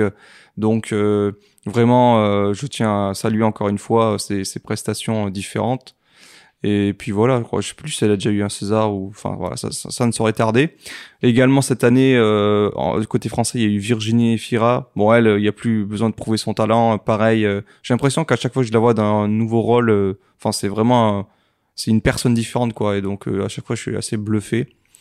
Même si les films qu'elle a sortis cette année, je crois, je- dans trois ou quatre films, c'était jamais le même rôle, mais euh, c'est pas des films que j'ai particulièrement apprécié plus que ça, mais franchement, je salue sa performance. Il y a aussi Anya Taylor-Joy qu'on commence à voir un petit peu partout. Euh, plutôt pas toujours dans des, des, des premiers rôles, mais genre par exemple dans The Northman ou dans Amsterdam. Voilà, ça fait toujours plaisir de, de voir sa bouille. Dans le menu aussi. Oh là là.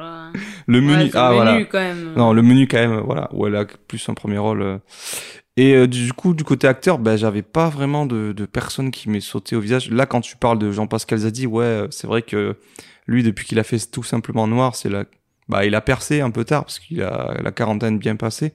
Mais euh, c'est vrai que j'avais oublié son rôle dans Coupé, mais il est, c'est hilarant les, Ouais. les scènes avec lui et tout, et ça ajoute vraiment quelque chose qu'il n'y avait pas dans l'original.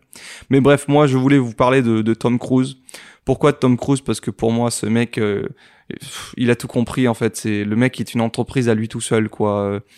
Euh, là, il a sorti Top Gun Maverick. Personne l'attendait au tournant. Enfin, moi, en tout cas, j'en avais un petit peu rien à foutre parce que le premier, je le porte pas particulièrement dans mon cœur. Et là, il a, il a, il a réussi à insuffler un truc nouveau, même si c'est pratiquement une ressucée du premier, mais beaucoup plus. Il a compris les codes d'aujourd'hui. C'est beaucoup plus moderne. Le mec n'est pas réalisateur, mais genre c'est la star de ses films puisqu'il est acteur-producteur. C'est presque lui qui, il y a un peu une position de, de tyran dans, dans les films dans lesquels il joue. Et euh, voilà, son dernier film, c'était le dernier Mission Impossible. Il revient 4-5 ans après. euh, ça y est, il explose tout, euh, il presque numéro 1 au box-office. Et, euh, et donc là, ses prochains films, euh, c'est juste Mission Impossible euh, 7 et 8, je crois. Enfin, c'en est un parti en deux parties. Voilà, le, le, en fait, le gars est résumé plus qu'à ça. C'est plus un acteur, c'est genre... euh, c'est un, un cascadeur. euh, Enfin, c'est une planète à lui tout seul, quoi. Pour moi, Top Gun Maverick, c'était un petit peu euh, l'ego, son ego surdimensionné qui était euh, résumé dans ce film, une métaphore complète de l'homme et de sa carrière. Et donc voilà, c'est juste pour ça que je voulais parler de, de lui. Voilà, passons maintenant au film avec la meilleure mise en scène. Et donc, je continue sur ma lancée en vous parlant du dernier film passé inaperçu, mais pourtant bien présent, de Alejandro González Iñárritu, à savoir Bardo. Euh, voilà, je dirais juste le titre en cours parce que comme euh, Birdman, euh, c'est un titre à rallonge avec une, espèce de, sous-titre dessous et tout. Donc Bardo qui est sorti en fin d'année, il me semble, sur Netflix directement. Et donc ouais meilleure mise en scène parce que parce que si vous êtes un aficionado de son style de mise en scène surtout depuis qu'il a fait Birdman et The Revenant vous allez être gâté ici parce qu'on retrouve euh, tous ces plans euh, en, en courte focale euh, ces grands angles euh, et, et puis cette caméra portée et cette lumière naturelle euh, un petit peu à la Malik et tout et, et ici du coup Bardo en fait pourquoi pour moi c'est un peu c'est un de ses films les plus personnels, mais à la fois mégalo et peut-être on peut le voir comme prétentieux. Peut-être le film, euh, enfin voilà, parce que le film directement inspiré un petit peu de, de sa vie. Il y a une mode de réalisateurs qui font des trucs un peu autobiographiques en ce moment.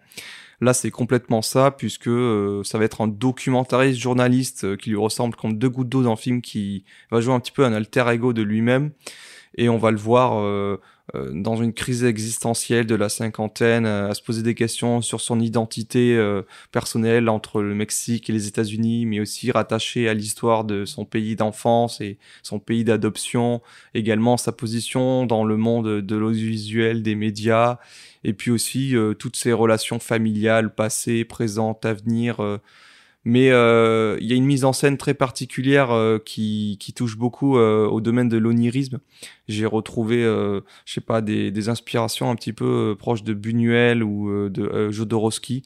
Ouais, on touche un peu au surréalisme et du coup c'est cette mise en scène qui vient magnifier tout ça et voilà, je tenais à, souligner le fait que ce film existe et que juste pour ça, ça vaut le coup d'œil. Même s'il faut quand même se taper, je crois, près de 2h40.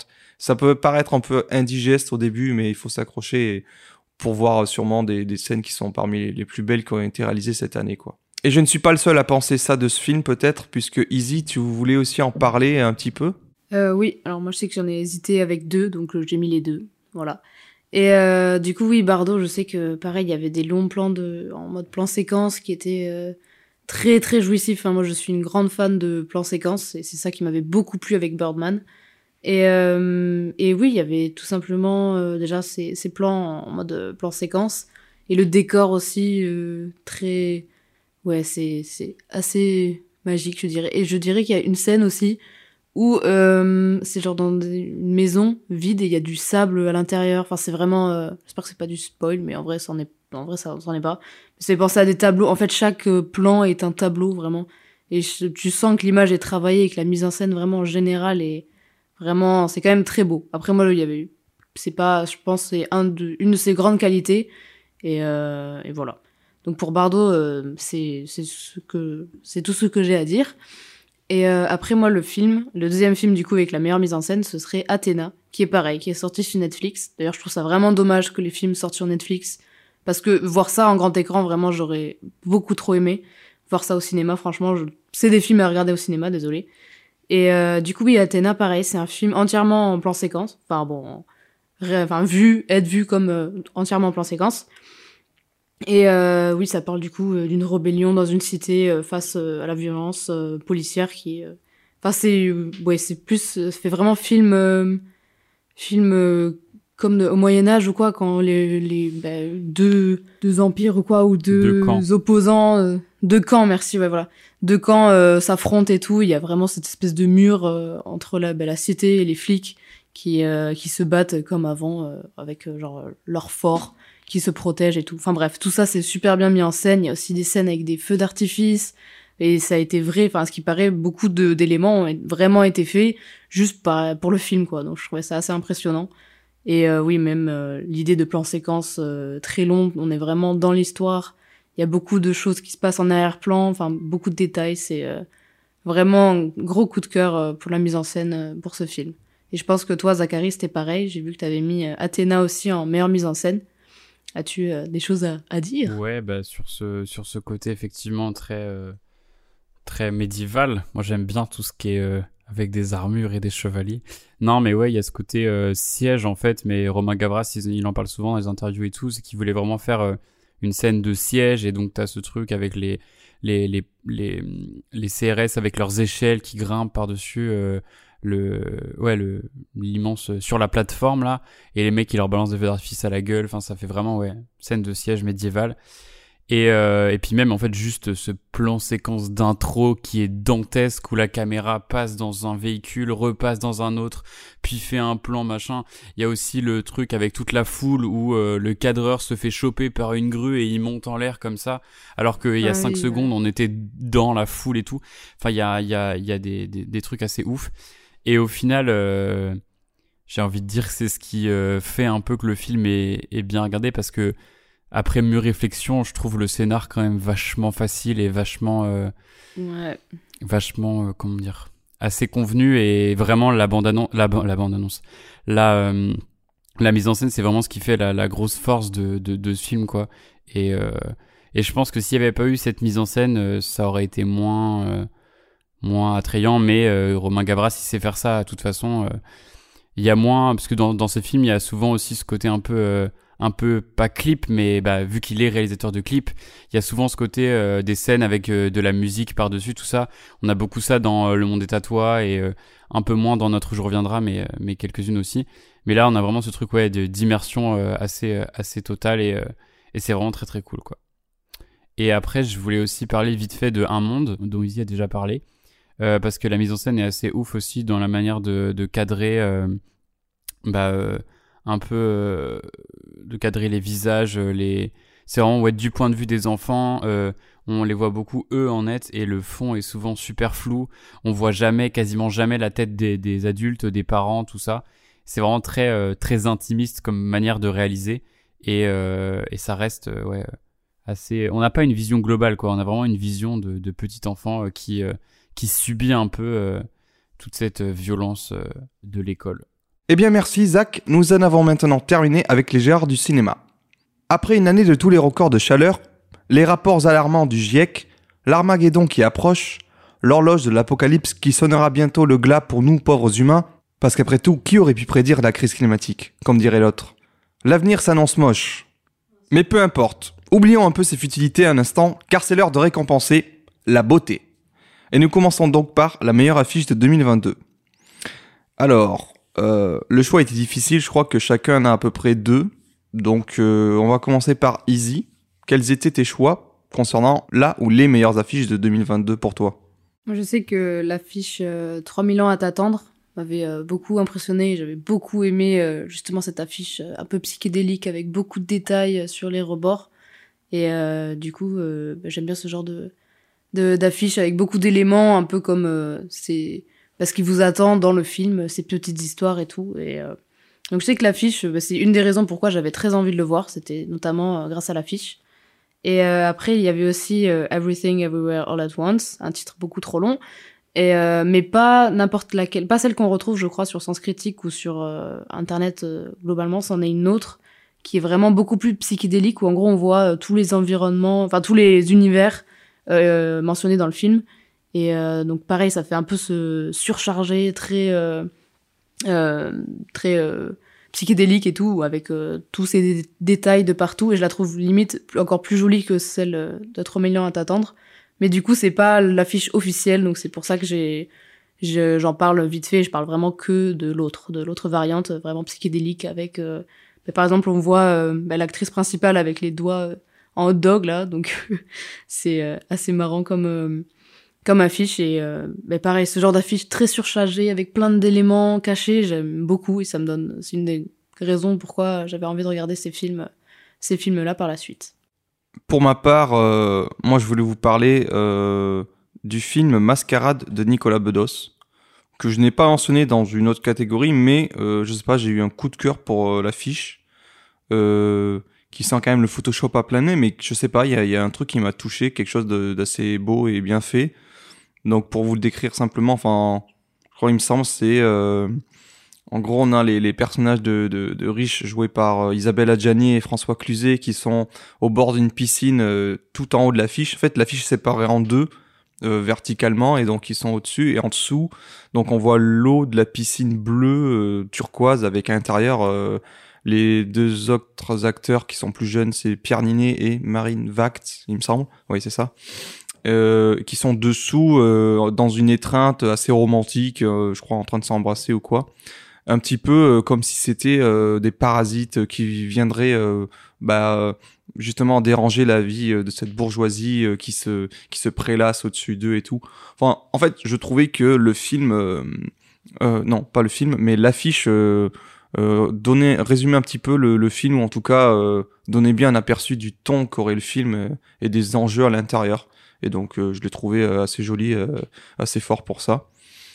Ce côté ouais pendant que les gens s'ennuient en haut ben eux les plus jeunes se- s'amusent à leurs dépens en dessous voilà on sait pas ce qui se passe tout ça les, les cachotteries quoi et sinon après je veux en fait hésité entre cette affiche et les nuits de Machad que je trouvais assez bien aussi euh, parce que ça parle d'un tueur en série et du coup l'affiche au début je, je la trouvais pas forcément attrayante mais quand je l'ai vue de plus proche euh, en gros plan enfin ouais, en gros, j'ai pu voir des détails, je fais ah ok ok. Parce que je crois on voit une femme et elle est à moitié, euh, enfin il y a sa bouche, il y a un trait qui part de sa bouche comme si c'était un coup de couteau et euh, on voit un petit peu la ville en fond à l'intérieur avec même euh, le tueur, enfin les personnages, j'avais même pas remarqué ça au, tout début. Mais ça fait aussi un peu du rouge à lèvres euh, qui coule puisque en fait c'est des prostituées qui sont assassinées dans l'histoire. Donc c'est pour ça que j'avais trouvé ça intéressant. Mais je crois que j'étais pas le seul. Zach, tu voulais nous parler de quoi toi? Euh, bah, cette affiche-là, même si j'ai pas vu le film, euh, bah, le, film, de toute façon, je compte le voir parce qu'en plus, pour ceux qui sont assidus du, podcast, euh, c'est le même réalisateur que l'épisode précédent. Du coup, voilà, j'avais bien envie de voir ce que ça donnait. Même si euh, j'avoue que de base, ça m'attirait pas plus que ça parce que bah, moi, je suis toujours plus attiré par les trucs un peu bizarres et tout, et ça avait l'air plus euh, classique dans la forme et tout. Mais finalement, l'histoire me tente plutôt bien, et comme j'ai vraiment adoré Borders, je compte le regarder. Et c'est vrai que la- l'affiche est super belle, avec toutes ces couleurs, euh, c'est un peu rouge et rouge et vert et tout. Et, euh, euh, ouais, ce, ce bah, moi je voyais ça plutôt comme une route, mais euh, je sais pas, ça se trouve c'est un truc, je sais pas. Mais bref, c'était vraiment, la composition est vraiment très bien faite et le montage est super stylé. Il y a un côté un peu surréaliste à cette, affiche. Et sinon, après, ben voilà, comme on l'a déjà dit avant, il est pas vraiment sorti en France, mais je trouve que l'affiche de Pearl est vraiment super jolie aussi. Et euh, je viens de penser à une autre affiche, euh, mais euh, vite fait, euh, un film dont je vais parler tout à l'heure. Mais euh, Godland, l'affiche est plutôt euh, jolie aussi. C'est une simple, c'est une simple photo, mais je sais pas, elle m'avait intrigué. C'est ça qui m'avait donné envie de, de voir le film. Ah, on a ce, ce personnage principal de, de prêtre qui transporte tout son matériel pour faire des photos sur le dos, mais c'est pour faire des photos de en 1800 dans les années 1700 ou 1800 je sais plus et du coup ça fait il y a plein de trépieds et tout qui créent une sorte de de cathédrale sur son dos du coup c'est vraiment super joli Et, euh, et voilà, ça m'avait bien donné envie de intriguer et donné envie de, de voir le film. Ok, super. Maintenant, on peut passer donc euh, à la musique. Il est temps de monter le volume et de s'intéresser au film avec la meilleure bande originale. Donc là, c'est pareil, euh, suivant euh, chacun de nous, il y a, y a- le choix était difficile. Très. Euh, parce que moi, personnellement, euh, je, je, je savais pas trop quoi mettre dans cette catégorie. Euh, j'ai pensé peut-être à des films euh, desquels j'ai pu écouter les musiques en dehors du film. Enfin, je veux dire, après avoir vu le film, ça m'a tellement plu que je, l'écoutais en dehors. Il n'y en a pas tellement. En revoyant un petit peu la liste des films que j'avais vus, j'ai noté Licorice Pizza de Paul Thomas Anderson, mais c'était surtout pour le côté, euh, ça nous aidait à nous replonger du coup dans cette ambiance 70s euh, euh, américaine, enfin à- Los Angeles, et du coup, euh, je saurais dire aucun des titres qui est présent dans la BO, mais en la réécoutant vite fait comme ça sur YouTube l'autre jour, j'ai, je me suis dit ah ouais quand même. euh, c'est pas mal. Mais sinon, pour être plus honnête, euh, je voulais parler de À plein temps de Eric Gravel, euh, où là, la, la BO composée par euh, l'artiste électronique, euh, je sais pas si ça se dit, la, la musicienne euh, électronique, C'est qui? Composée par l'artiste euh, Irène Drezel. Ouais, c'est elle qui a fait simplement, Incroyable. ouais, tu ouais, elle est connais. trop forte. Bon ben, en fait, euh, en fait, je sais pas pourquoi, mais la bande annonce du film, enfin le film me donnait pas particulièrement plus envie, mais quand j'ai vu la bande annonce avec cette musique derrière, je me suis dit ah ok c'est stylé, et j'ai écouté la BO avant d'aller voir le film, et j'étais en mode oh putain mais c'est génial. En fait, très sobrement intitulé vu que ça se passe sur une semaine, chaque titre c'est genre euh, lundi matin, lundi soir, mardi matin, mardi soir. Enfin voilà, c'est tous les jours de la semaine, et c'est des espèces de boucles électroniques euh, qui tournent. Euh, enfin ouais, c'est des boucles électroniques qui s'arrêtent jamais qui sont à peu près euh, le j'ai l'impression que c'est la même mélodie mais euh, il y a quelques variations dans le thème. Et du coup ça nous ça nous met vraiment aux côtés de ce personnage euh, qui est tout le temps dans l'urgence et tout. Et donc ça participe pleinement euh, ouais au, au fait que ce film est, est cool. Et donc je suis pas le seul à, à avoir apprécié la BO de ce film puisque je crois qu'Izzy ça faisait partie aussi de tes choix. Oui, euh, oui, tout à fait. Euh, je sais que j'avais beaucoup aimé, bah, déjà parce que je suis une grande fan de musique euh, électronique euh, qui, qui te transporte un peu en état de transe où t'es vraiment avec le personnage. Et, euh, la drogue et euh, donc je trouvais ça déjà, j'ai déjà beaucoup aimé euh, ce genre de musique. Et je trouvais que justement ça faisait un peu un, c'était assez original euh, de le placer dans ce contexte-là où du coup on suit du coup une femme. euh, euh, une femme et une maman aussi euh, qui euh, doit chevaucher entre s'occuper de ses enfants, travailler et tout ça dans le rush. Et euh, bah, c'est quand même un thème, on va dire, euh, classique. Enfin, c'est en soi une histoire, euh, une histoire que ça. Enfin, c'est un film qui, je sais pas, c'est pas forcément très original comme film. Et euh, le fait qu'il y ait une musique euh, électro et tout ça qui vient bah, vraiment accentuer le fait sur cette histoire-là, je trouvais ça euh, assez original et, et bien, quoi. Ça venait transformer un peu le côté drame social en vrai Ouais, thriller du ça. quotidien Euh, du coup, oui, ce film euh, qui est plutôt en mode drame social et euh, souvent, y a, je sais pas, la musique n'est pas vraiment très importante dans ce genre de, de film-là. Et là, justement, je trouvais qu'elle apportait énormément et euh, du coup, qu'on est vraiment à fond avec le personnage principal et ouais, on est dans le stress quotidien. Et aussi, pour moi, cette musique qui se répète, ça va euh, aussi avec l'histoire euh, de du film parce que bah, au final, c'est les journées sont un peu les mêmes, c'est toujours la galère, toujours dans le stress, avec cette musique qui amplifie bah, ce même effet-là.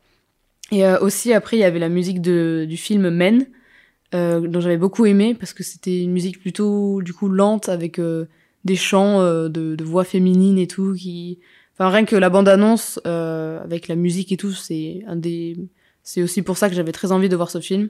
Et euh, si mes souvenirs sont bons, parce que ça fait un peu longtemps que je l'ai pas vu, euh, oui, je me rappelle que la musique euh, était, ouais, un peu anxiogène, mais... jolie, enfin un peu magique dans un côté, et surtout je me rappelle oui de voix de femme un peu aiguës comme ça, sans vraiment de paroles, mais plus vraiment des, des voix. Donc c'était vraiment très beau. Et je crois que Zach, toi aussi, tu voulais parler de Men. Euh, ouais, effectivement, bah, tu l'as dit, ouais, des voix de femmes assez, assez stylées. Et en fait, ce qui est cool, parce que moi, je l'ai rattrapé il y a très très peu de temps. Euh, et en fait, euh, ce qui est cool, c'est qu'il y a cette scène un peu euh, pivot du film qui se passe au début euh, avec le, le tunnel là. Et en fait, c'est elle qui euh, fait ses, qui chante elle toute seule, parce qu'en fait, j'ai regardé euh, l'actrice principale est aussi chanteuse en fait, et elle fait de la musique à côté. Du coup, ça apporte aussi ce truc au film. Et ouais, et, donc c'est l'actrice qui, qui va chanter ces trucs pour tester la résonance du lieu. Et c'est là que les trucs étranges vont commencer. Et, euh, et au final, euh, dans la scène finale et, et dans le reste du film, il y aura en fait ces trucs qu'elle a chanté elle, mais remixés en mode plus joli et plus harmonieux euh, avec euh, d'autres instruments comme ça. Et du coup, il y a ouais ces voix qui sont un peu, en fait, qui participent à l'ambiance euh, assez surréaliste et, et très métaphorique du film. Et du coup, ça, ça nous met encore plus dans cette ambiance. Ouais, c'est ça, comme tu dis, à la fois, à la fois magistrale et anxiogène.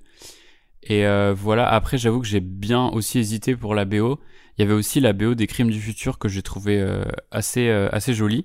Euh, au final, le, thème on le reconnaissait vachement bien et euh, et à chaque fois que le thème revenait, et il revient souvent le thème principal dans le, dans le film. Et à chaque fois, j'étais en mode ouais, c'est vraiment une, une très belle musique.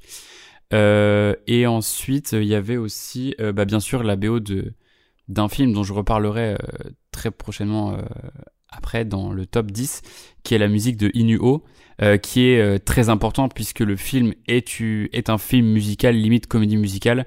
Et du coup, voilà, mais euh, je voulais pas en parler parce que je vais en parler plus euh, après. Mais musique incroyable et un des énormes points forts du film. Voilà.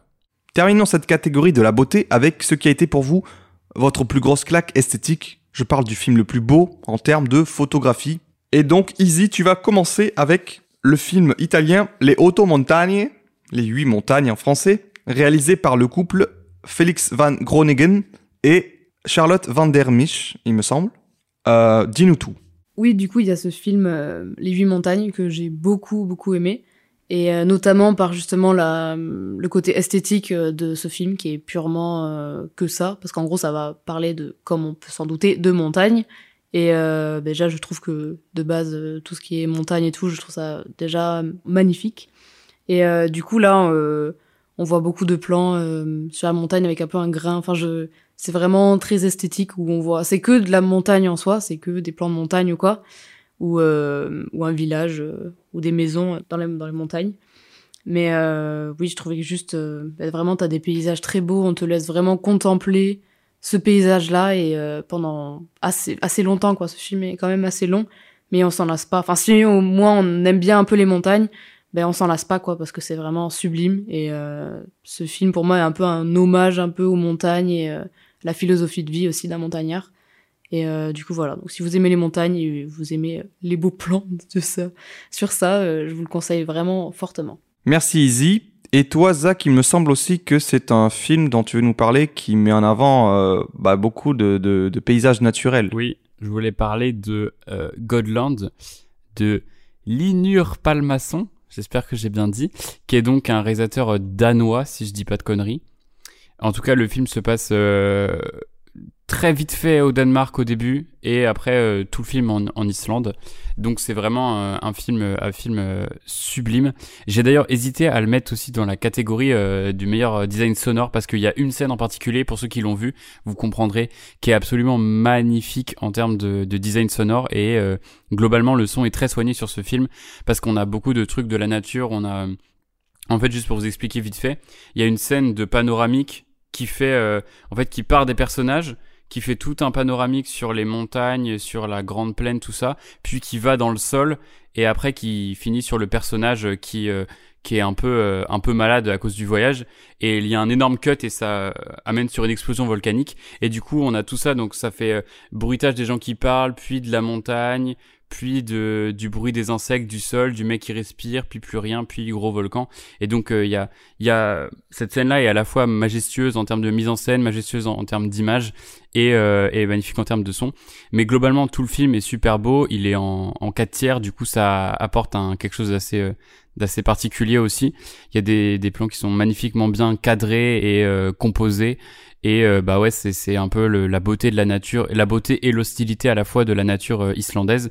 Et euh, comme on a ce, ce voyage en fait à travers le pays, et du coup aussi, alors meilleure photographie, c'est marrant parce que du coup l'histoire du, du film, c'est un prêtre qui va en Islande pour photographier les gens et prendre et construire une église. Et du coup il y a en fait ce truc de cadre photographique où euh, en fait euh, c'est euh, le personnage qui prend des, des, des photos. Du coup on a beaucoup de, de plans qui sont composés comme des photos. Et, euh, et du coup voilà c'est vraiment euh, vraiment magnifique. Mais euh, pas que la nature on a aussi beaucoup de trucs assez magnifiques sur les sur les gens sur les habitations sur les les populations tout ça. Enfin voilà. C'est vraiment très très beau. Mais un peu un peu un peu long quoi. C'est très contemplatif et très tout ça, donc voilà. Mais la, photographie euh, fait vraiment euh, archi, archi le taf, quoi. Eh bien, ça tombe bien parce que moi aussi, pour terminer, je vais vous parler d'un film qu'on peut dire euh, est le summum euh, du film contemplatif, euh, à savoir Pacifiction, réalisé par Albert Serra. Donc, Pacifiction, de quoi ça nous parle en fait On y suit donc Benoît Magimel dans un costume presque colonial qui est sur l'archipel de Tahiti et qui est, je connaissais pas la fonction, haut commissaire de la République. En gros, c'est un espèce d'ambassadeur qui représente euh, l'État français, enfin la métropole, directement là-bas, et qui doit faire, euh, qui- enfin qui doit euh, un petit peu, euh, qui gravite autour des, habitants de, de l'île, euh, des locaux, pour essayer de les rassurer parce que il semblerait qu'il y ait peut-être des essais nucléaires qui vont reprendre un petit peu dans les eaux territoriales françaises autour de, de Tahiti.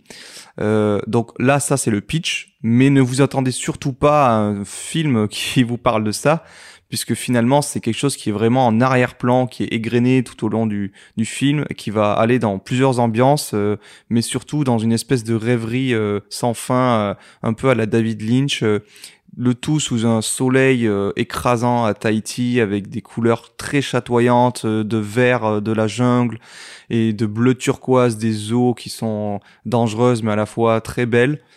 Moi, enfin, il faut vraiment prendre le temps devant ce film qui est quand même euh, qui peut paraître rebutant par sa durée de prime abord puisqu'il dure 2h45. Donc euh, au début, je me demandais euh, dans quoi j'allais m'embarquer, mais je sais pas, j'avais quelque chose euh, qui m'attirait particulièrement euh, au vu des, des, images de la bande annonce. euh, bah, c'est encore une fois parce que je crois que ça utilise une, une vieille pellicule. Enfin, il y a un effet pellicule avec beaucoup de grains, côté 16 mm ou, ou super 35. Enfin, je saurais pas dire, je suis pas non plus un technicien de l'image, mais euh, ouais, quelque chose d'assez vintage, une patine. euh, on y retrouve un petit peu une ambiance à la Apocalypse Now quand euh, ils sont perdus dans la jungle et qui tombent sur des, des gens qui habitent dans le coin et tout. euh. Il y a vraiment ce côté homme seul contre la nature qui l'entoure, qui, avance en harmonie avec elle, mais qui en même temps, on sent que à tout moment, tout peut, il peut se faire bouffer. euh, non, c'est- je m'exprime mal. Il n'y a pas du tout de, de créatures sauvages ou de faune, euh, flore sauvage, mais je sais pas, il y a vraiment une harmonie et Albert Serra, donc qui est espagnol, mais là le film est français parce que avec des interprètes français, a réussi à capter vraiment une ambiance particulière qu'il y a dans ce lieu. Et je trouve que ouais, tout ça passait vraiment par l'image. euh, Ça fait partie de ces films que, pour moi, euh, le- l'esthétique va primer sur euh, l'histoire. Et, euh, et voilà, ça vous, il faut se laisser aller dans un état presque second pour euh, se laisser emporter par le film qui devient hypnotisant par ses images. Voilà donc ce qu'il y avait à dire concernant la beauté au cinéma en 2022. Nous pouvons poursuivre. Maman disait, la vie c'est comme une bonne sodomie, on sait jamais si on va tomber sur du chocolat ou pas. Oh là là. Presque 30 ans déjà, et cette réplique de Fourrage Gump n'a pas pris une ride. Il est temps d'aborder les surprises et déceptions de cette année 2022. Commençons tout de suite par la surprise de 2022. Avec d'abord Zach qui va nous parler du film Cosmic Dawn. Ouais. Euh, c'est euh, un film euh, comme je les aime, c'est-à-dire assez comment dire, pas, pas pas forcément parfait, sans grandes ambitions, mais avec des acteurs convaincants, un scénario plutôt cool. Du coup, pour vous resituer, l'histoire c'est l'histoire d'une fille qui est un peu traumatisée après le soi-disant enlèvement de sa mère euh, par des extraterrestres et qui se fait un peu enrôler dans une sorte de secte euh, qui s'appelle euh, Cosmic euh, qui est attend le, le retour des, des aliens quoi. Et du coup voilà, ça traite un peu de, de ce sujet-là et c'est vraiment super joli visuellement. Pareil, il y a beaucoup de scènes de de, de folie visuelle qui se rapprochent un peu de ce qu'on peut voir dans After Blue aussi, dans les couleurs et dans le psychédélisme lié à l'espace et un peu à la science-fiction tout ça. Euh, les, les costumes et les lieux sont vraiment très très cool, la musique est super sympa aussi et euh, la fin est vraiment euh, vraiment super particulière.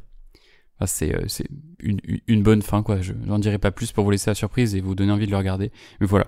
Après faut- voilà faut pas s'attendre non plus à un truc euh, incroyable. Mais moi c'est le genre de film qui vraiment me me touche et que j'adore parce que ça parle de de sujets assez euh, je sais pas si c'est original mais de sujets un peu de genre quoi et euh, et qui me qui m'attire beaucoup. Voilà.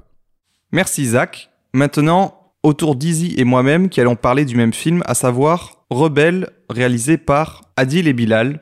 Ces deux réalisateurs belges d'origine marocaine à qui l'on doit récemment euh, bah, les aventures de Miss Marvel, euh, la série Disney Plus de chez Marvel, mais qui ont aussi eu malheureusement la responsabilité de réaliser le film Bad Girl, qui a été annulé par les studios Warner alors qu'il était terminé. Enfin bref, en tout cas, ils ont commencé euh, en Belgique chez eux à faire des films plutôt chocs et qui maintenant ont une carrière euh, hollywoodienne bien partie puisqu'ils étaient en charge de réaliser Bad Boys 3, puis maintenant ils sont directement avec les gros studios de chez Warner ou Marvel. Voilà.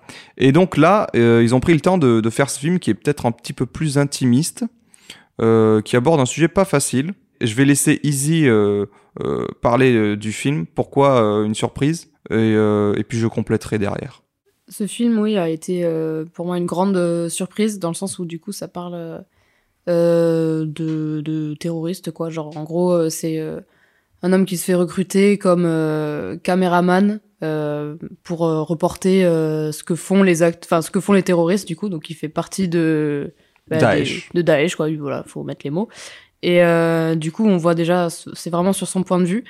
Et euh, après, le film, je crois qu'il était assez long, genre euh, un peu moins de 3 heures. Ouais, genre 2h40 ouais, deux heures- peut-être. Ouais, 2h30, 2h20, je dirais. voilà, enfin un assez long film où du coup on se laisse vraiment plonger dans cet univers-là. Et surtout, en fait, la grande surprise, c'est que ça mélange, on va dire, la comédie musicale. Enfin, pour le coup, c'est pas comédie, c'est juste du. euh, Il y, a des, il y a des instants de, Il y a des de instants comédie de- musicale, oui. Pas tout le film, mais... Non, non, voilà. C'est juste euh, par surprise comme ça. Genre, c'est pas du tout un milieu où euh, on s'attendrait à ça.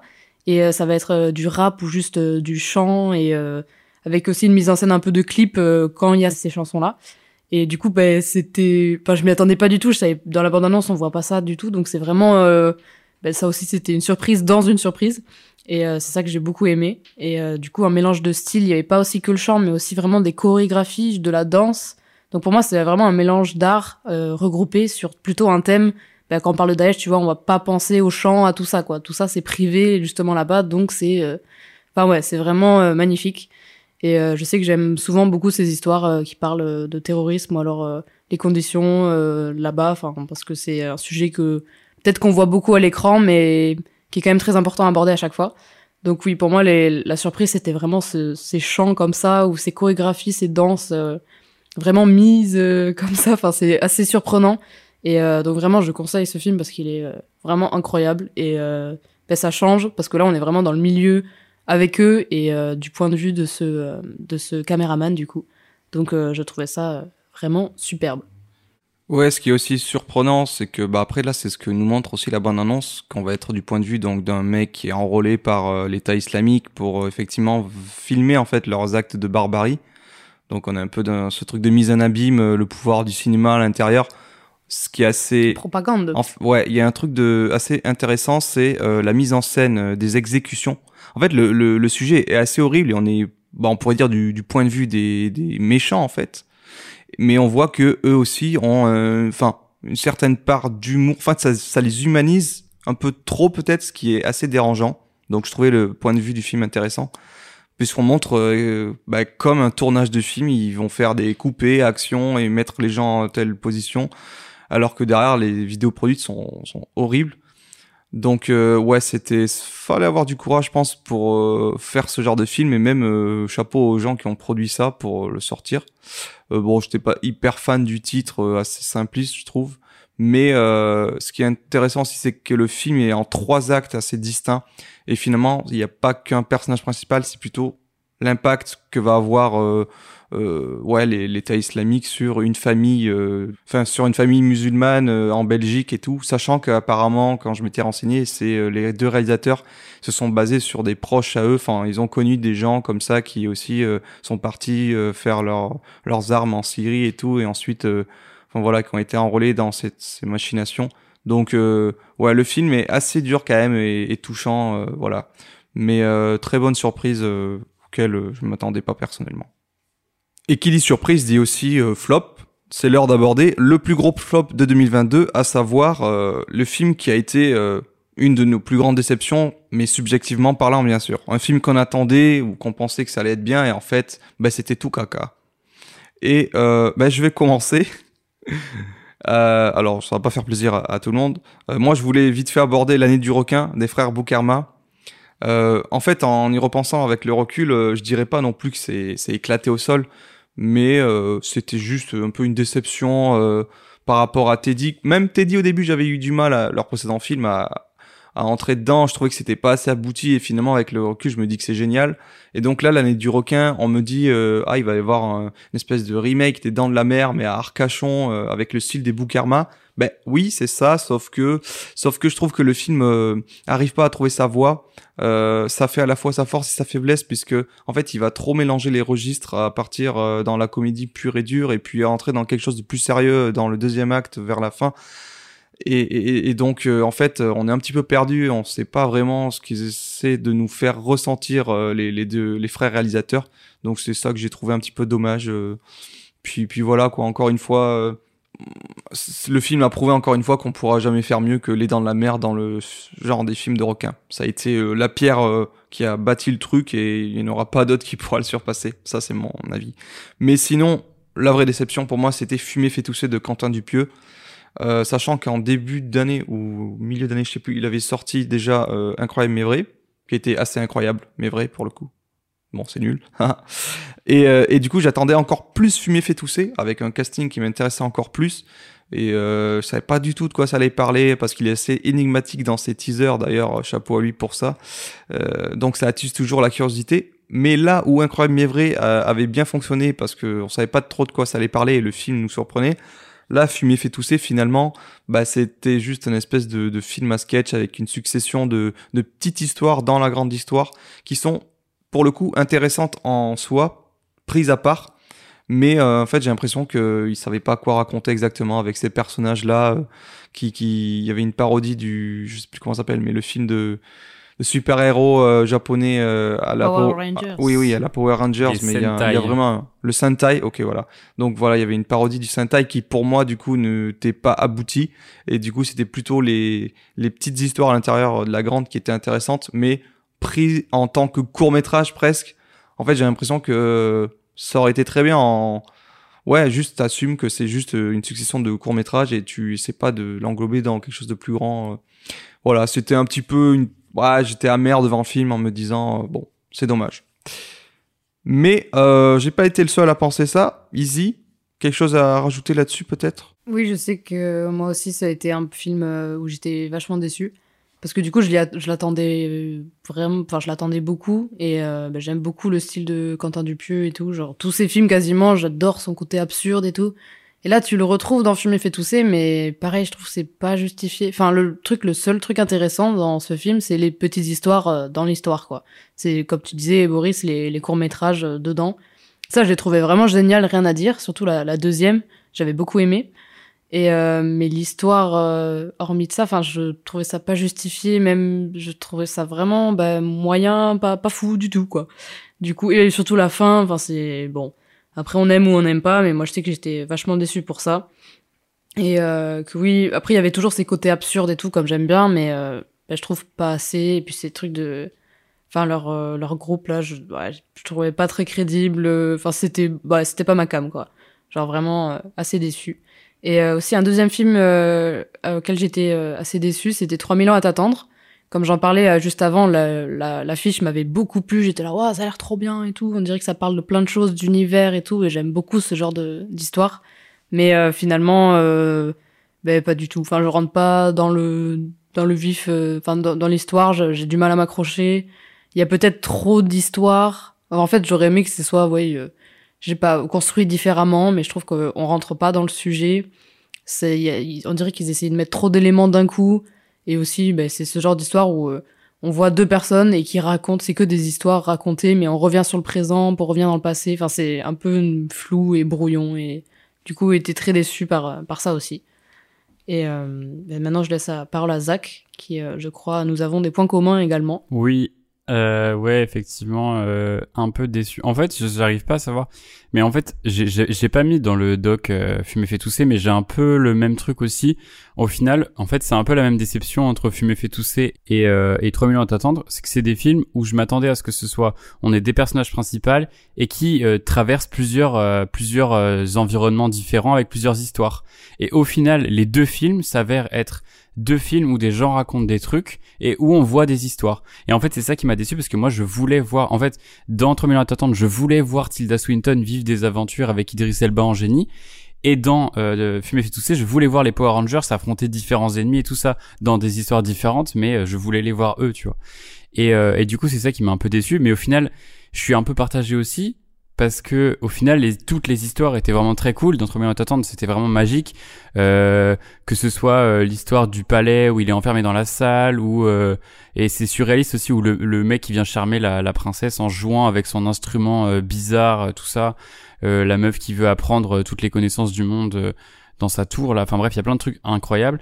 Dans et en fait, Fumer fait tousser. Je pense que, enfin de mon point de vue, je suis pas archi fan du film non plus parce que en fait il y a plein de bonnes idées que j'adore et tout, mais euh, en fait j'ai l'impression que c'est un peu une sorte de synthèse de du, du de ce que fait Quentin Dupieux parce que on a du coup ce truc super absurde, ce fil conducteur totalement absurde, euh, ultra parodique, assez euh, assez gore au final avec euh, ces Power Rangers euh, version tabac puis leur leur maître leur maître qui est cette marionnette dégueulasse qui dégouline du verre de partout là. Et euh, on a une histoire euh, plutôt euh, conceptuelle, assez métaphysique, euh, tout ça sur euh, la condition humaine euh, qu'on peut retrouver dans Incroyable mais vrai et dans Réalité, par exemple. Et on a ce côté, la deuxième histoire super absurde qui se rapproche plutôt d'un rubber ou d'un ou du daim ou des trucs comme ça.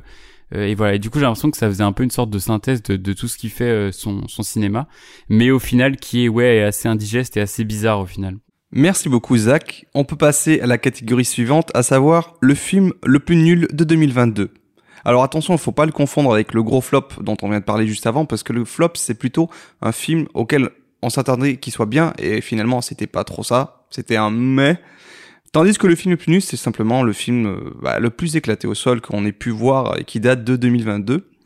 Alors je vais commencer moi et je vais parler euh, du dernier film de Bertrand Bonello qui s'appelle Coma euh, qu'on a eu l'occasion de voir avec Easy euh, bien avant qu'il sorte. Je crois qu'il est sorti en novembre, mais nous on l'a vu l'été ou en juin.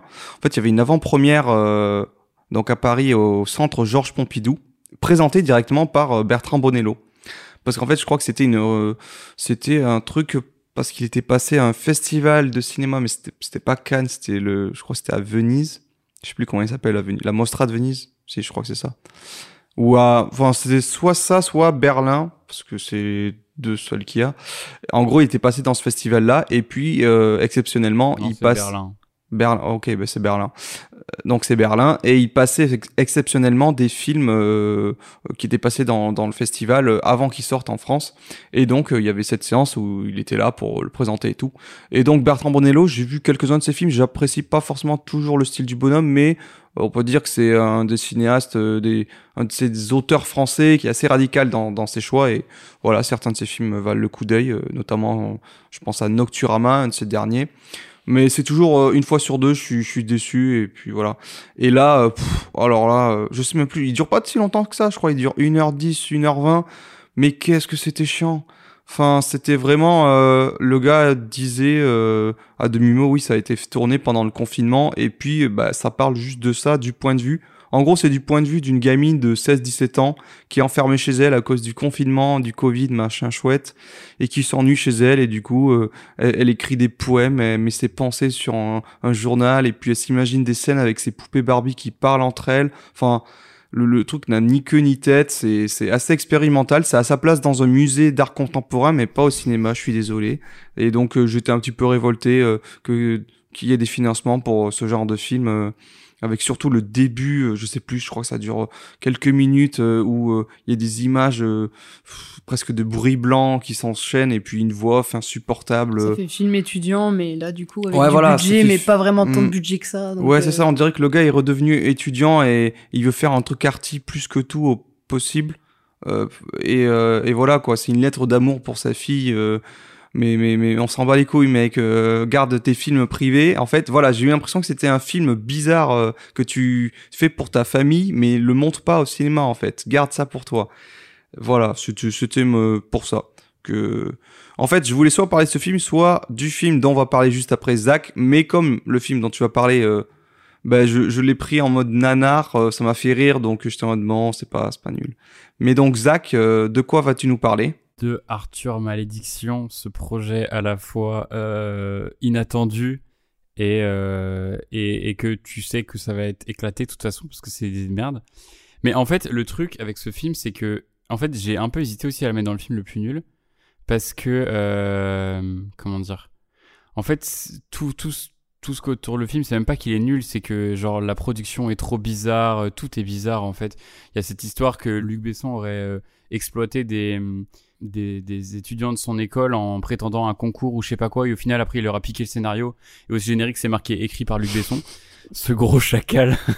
Mais euh, Non mais déjà, enfin, comment tu peux être fier de d'écrire bah une c'est merde ça en plus. pareille je vois pas quoi. pourquoi il, il a mis ça sur son dos, c'est complètement con parce que ça rajoute un film éclaté de plus à sa filmographie quoi alors que c'est pas lui, bah, c'est pas lui qui l'a fait mais voilà. La réal euh, Ça a été tourné, euh, je sais pas si tu sais, mais apparemment ça a été tourné dans sa, bah ça a été tourné dans la maison qu'on voit Ouais. dans Arthur Minimoys dans la saga, qui est euh, une de ses propriétés qu'il a en Normandie quoi. Donc euh, Enfin bref, Voilà. mais ouais, non, il y a pas grand chose qui va dans ce film. Et en fait, j'avais même du mal, en fait, en, sa- en sachant toute l'histoire derrière, j'avais du mal à le prendre comme un nanar, en fait, parce que ça m'a même pas fait rire, en fait, c'était juste pas bien. Et euh... mais en fait, il y avait, il y avait deux, trois idées qui étaient plutôt cool. Et je trouve ça un peu sympa de, de quand même de, de reprendre un, un univers euh, fait pour les enfants et de le mettre en version horreur. Bah, ils ont fait ça avec Winnie l'ourson, je crois, ou je sais pas quoi aussi. Mais euh, ce truc-là, un peu. Mais en fait, moi, je trouve que ce genre de truc, ça devrait être réservé à faire du fat film sur Internet, tu vois à faire des fat films sur YouTube, c'est pas fait pour être au cinéma, tu vois. Et enfin le, le le montage, c'est un le monteur, il est fan de clips de rap, je sais pas, il fait des jump cuts dégueulasses sur de la musique affreuse toutes les 5 secondes. Euh, bon les acteurs euh, ça va, mais le scénario écrit avec le fiac, euh, genre euh, les enfin les personnages, je sais pas. les acteurs ça va. Bah en vrai, Non. c'est pas le pire Ouais, truc du film, tu vois. Les acteurs, En soi. Ouais. un gros Non, point ils négatif. jouent pas bien, Ouais, mais euh, franchement, il y a, il y a pire, tu vois.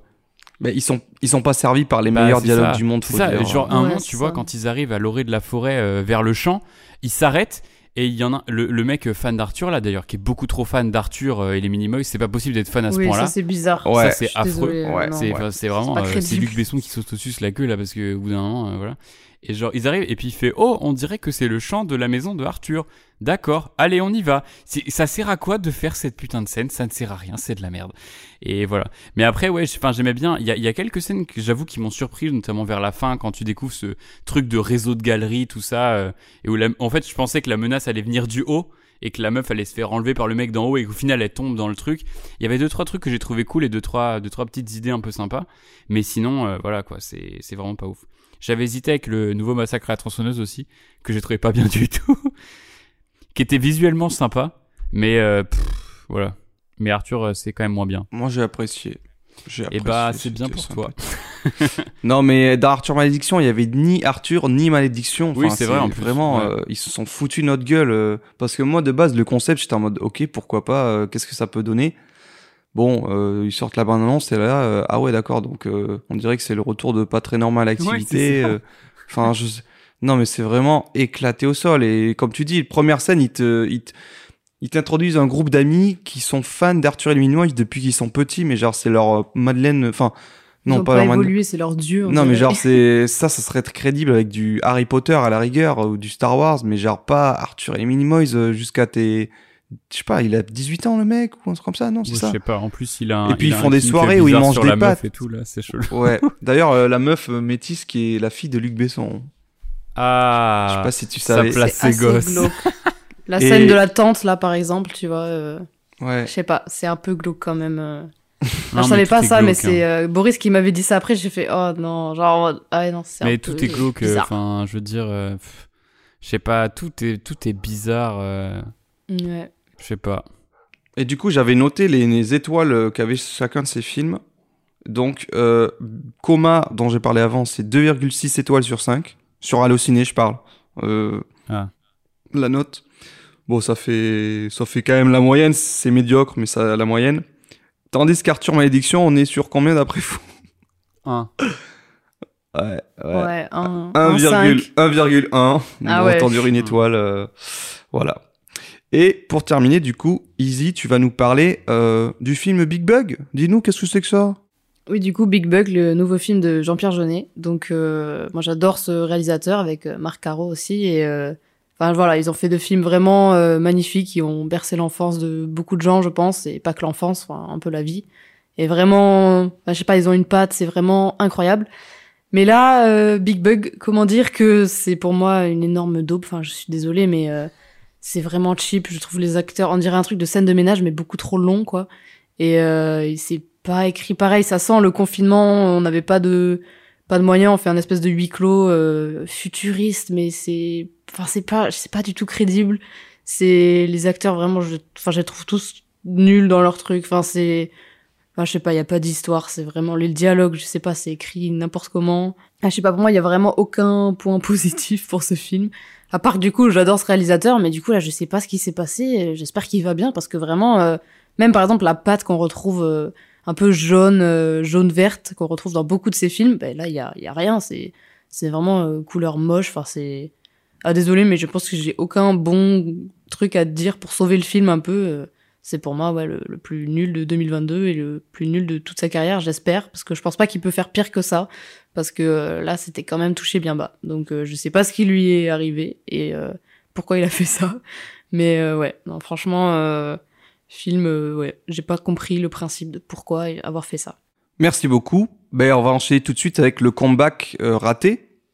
Alors, je crois que Zach, toi, t'avais personne en tête euh, pour cette catégorie, parce que tu es quelqu'un de gentil. Non, c'est pas que je suis quelqu'un de gentil, c'est juste que j'ai pas vu de films de comeback qui m'ont. Comme je dis euh, au début, euh, je regarde surtout les films qui m'intéressent. Et, euh, et du coup, bah, j'avais pas de truc. Mais j'ai toujours pas vu Big Bug, mais il faut que je le vois un jour aussi. Mais, tu Voilà, verras, c'est vraiment de la film. merde. mais du coup, j'ai pas trop envie. Je retarde de plus en plus le visionnage. Mais du coup, continuons d'enfoncer les portes qui sont déjà grandes ouvertes, ben, parce que moi-même et Easy, on va parler à nouveau de Jean-Pierre Jeunet, qui est clairement le, le comeback raté de 2022. Je suis désolé, euh, son dernier film, je crois, c'était L'extraordinaire voyage de T.S. Pivette. Bon, c'est un de ces films que j'ai pas vu. Je sais pas ce que vous en pensez, mais 2013, je crois. Enfin, ça faisait presque 10 ans qu'il qu'il avait rien fait. Euh, après Amélie Poulain, euh, le- il y a un long dimanche de fiançailles qui est toujours bien. Après, après, il avait fait Micmac attire l'arigot Ouais. que bah beaucoup de gens ont, ont critiqué, mais moi je trouvais enfin quand même assez sympa. euh, toujours cette esthétique de conte et tout. Euh, et du coup, enfin moi j'apprécie quand même ces, ces derniers films, mais là je suis désolé, mais mais euh, Jean-Pierre. Jean-Pierre, allô docteur, comment vas-tu? Enfin, tu aurais dû rester inactif parce que là c'est c'est une catastrophe industrielle. Euh, J'étais très excité par le projet. Après, j'ai su qu'il sortait sur Netflix. J'ai fait ah, hmm, ça sent pas bon. Pourquoi? Pourquoi? Bah, On sait que Netflix va laisser peut-être plus de liberté créatrice euh, aux, gens qui le produisent, mais d'un autre côté, bah, je suis désolé, mais il y a beaucoup de films qui sortent sur euh, les plateformes que j'ai plus de mal à me souvenir que si je, les avais vus au cinéma.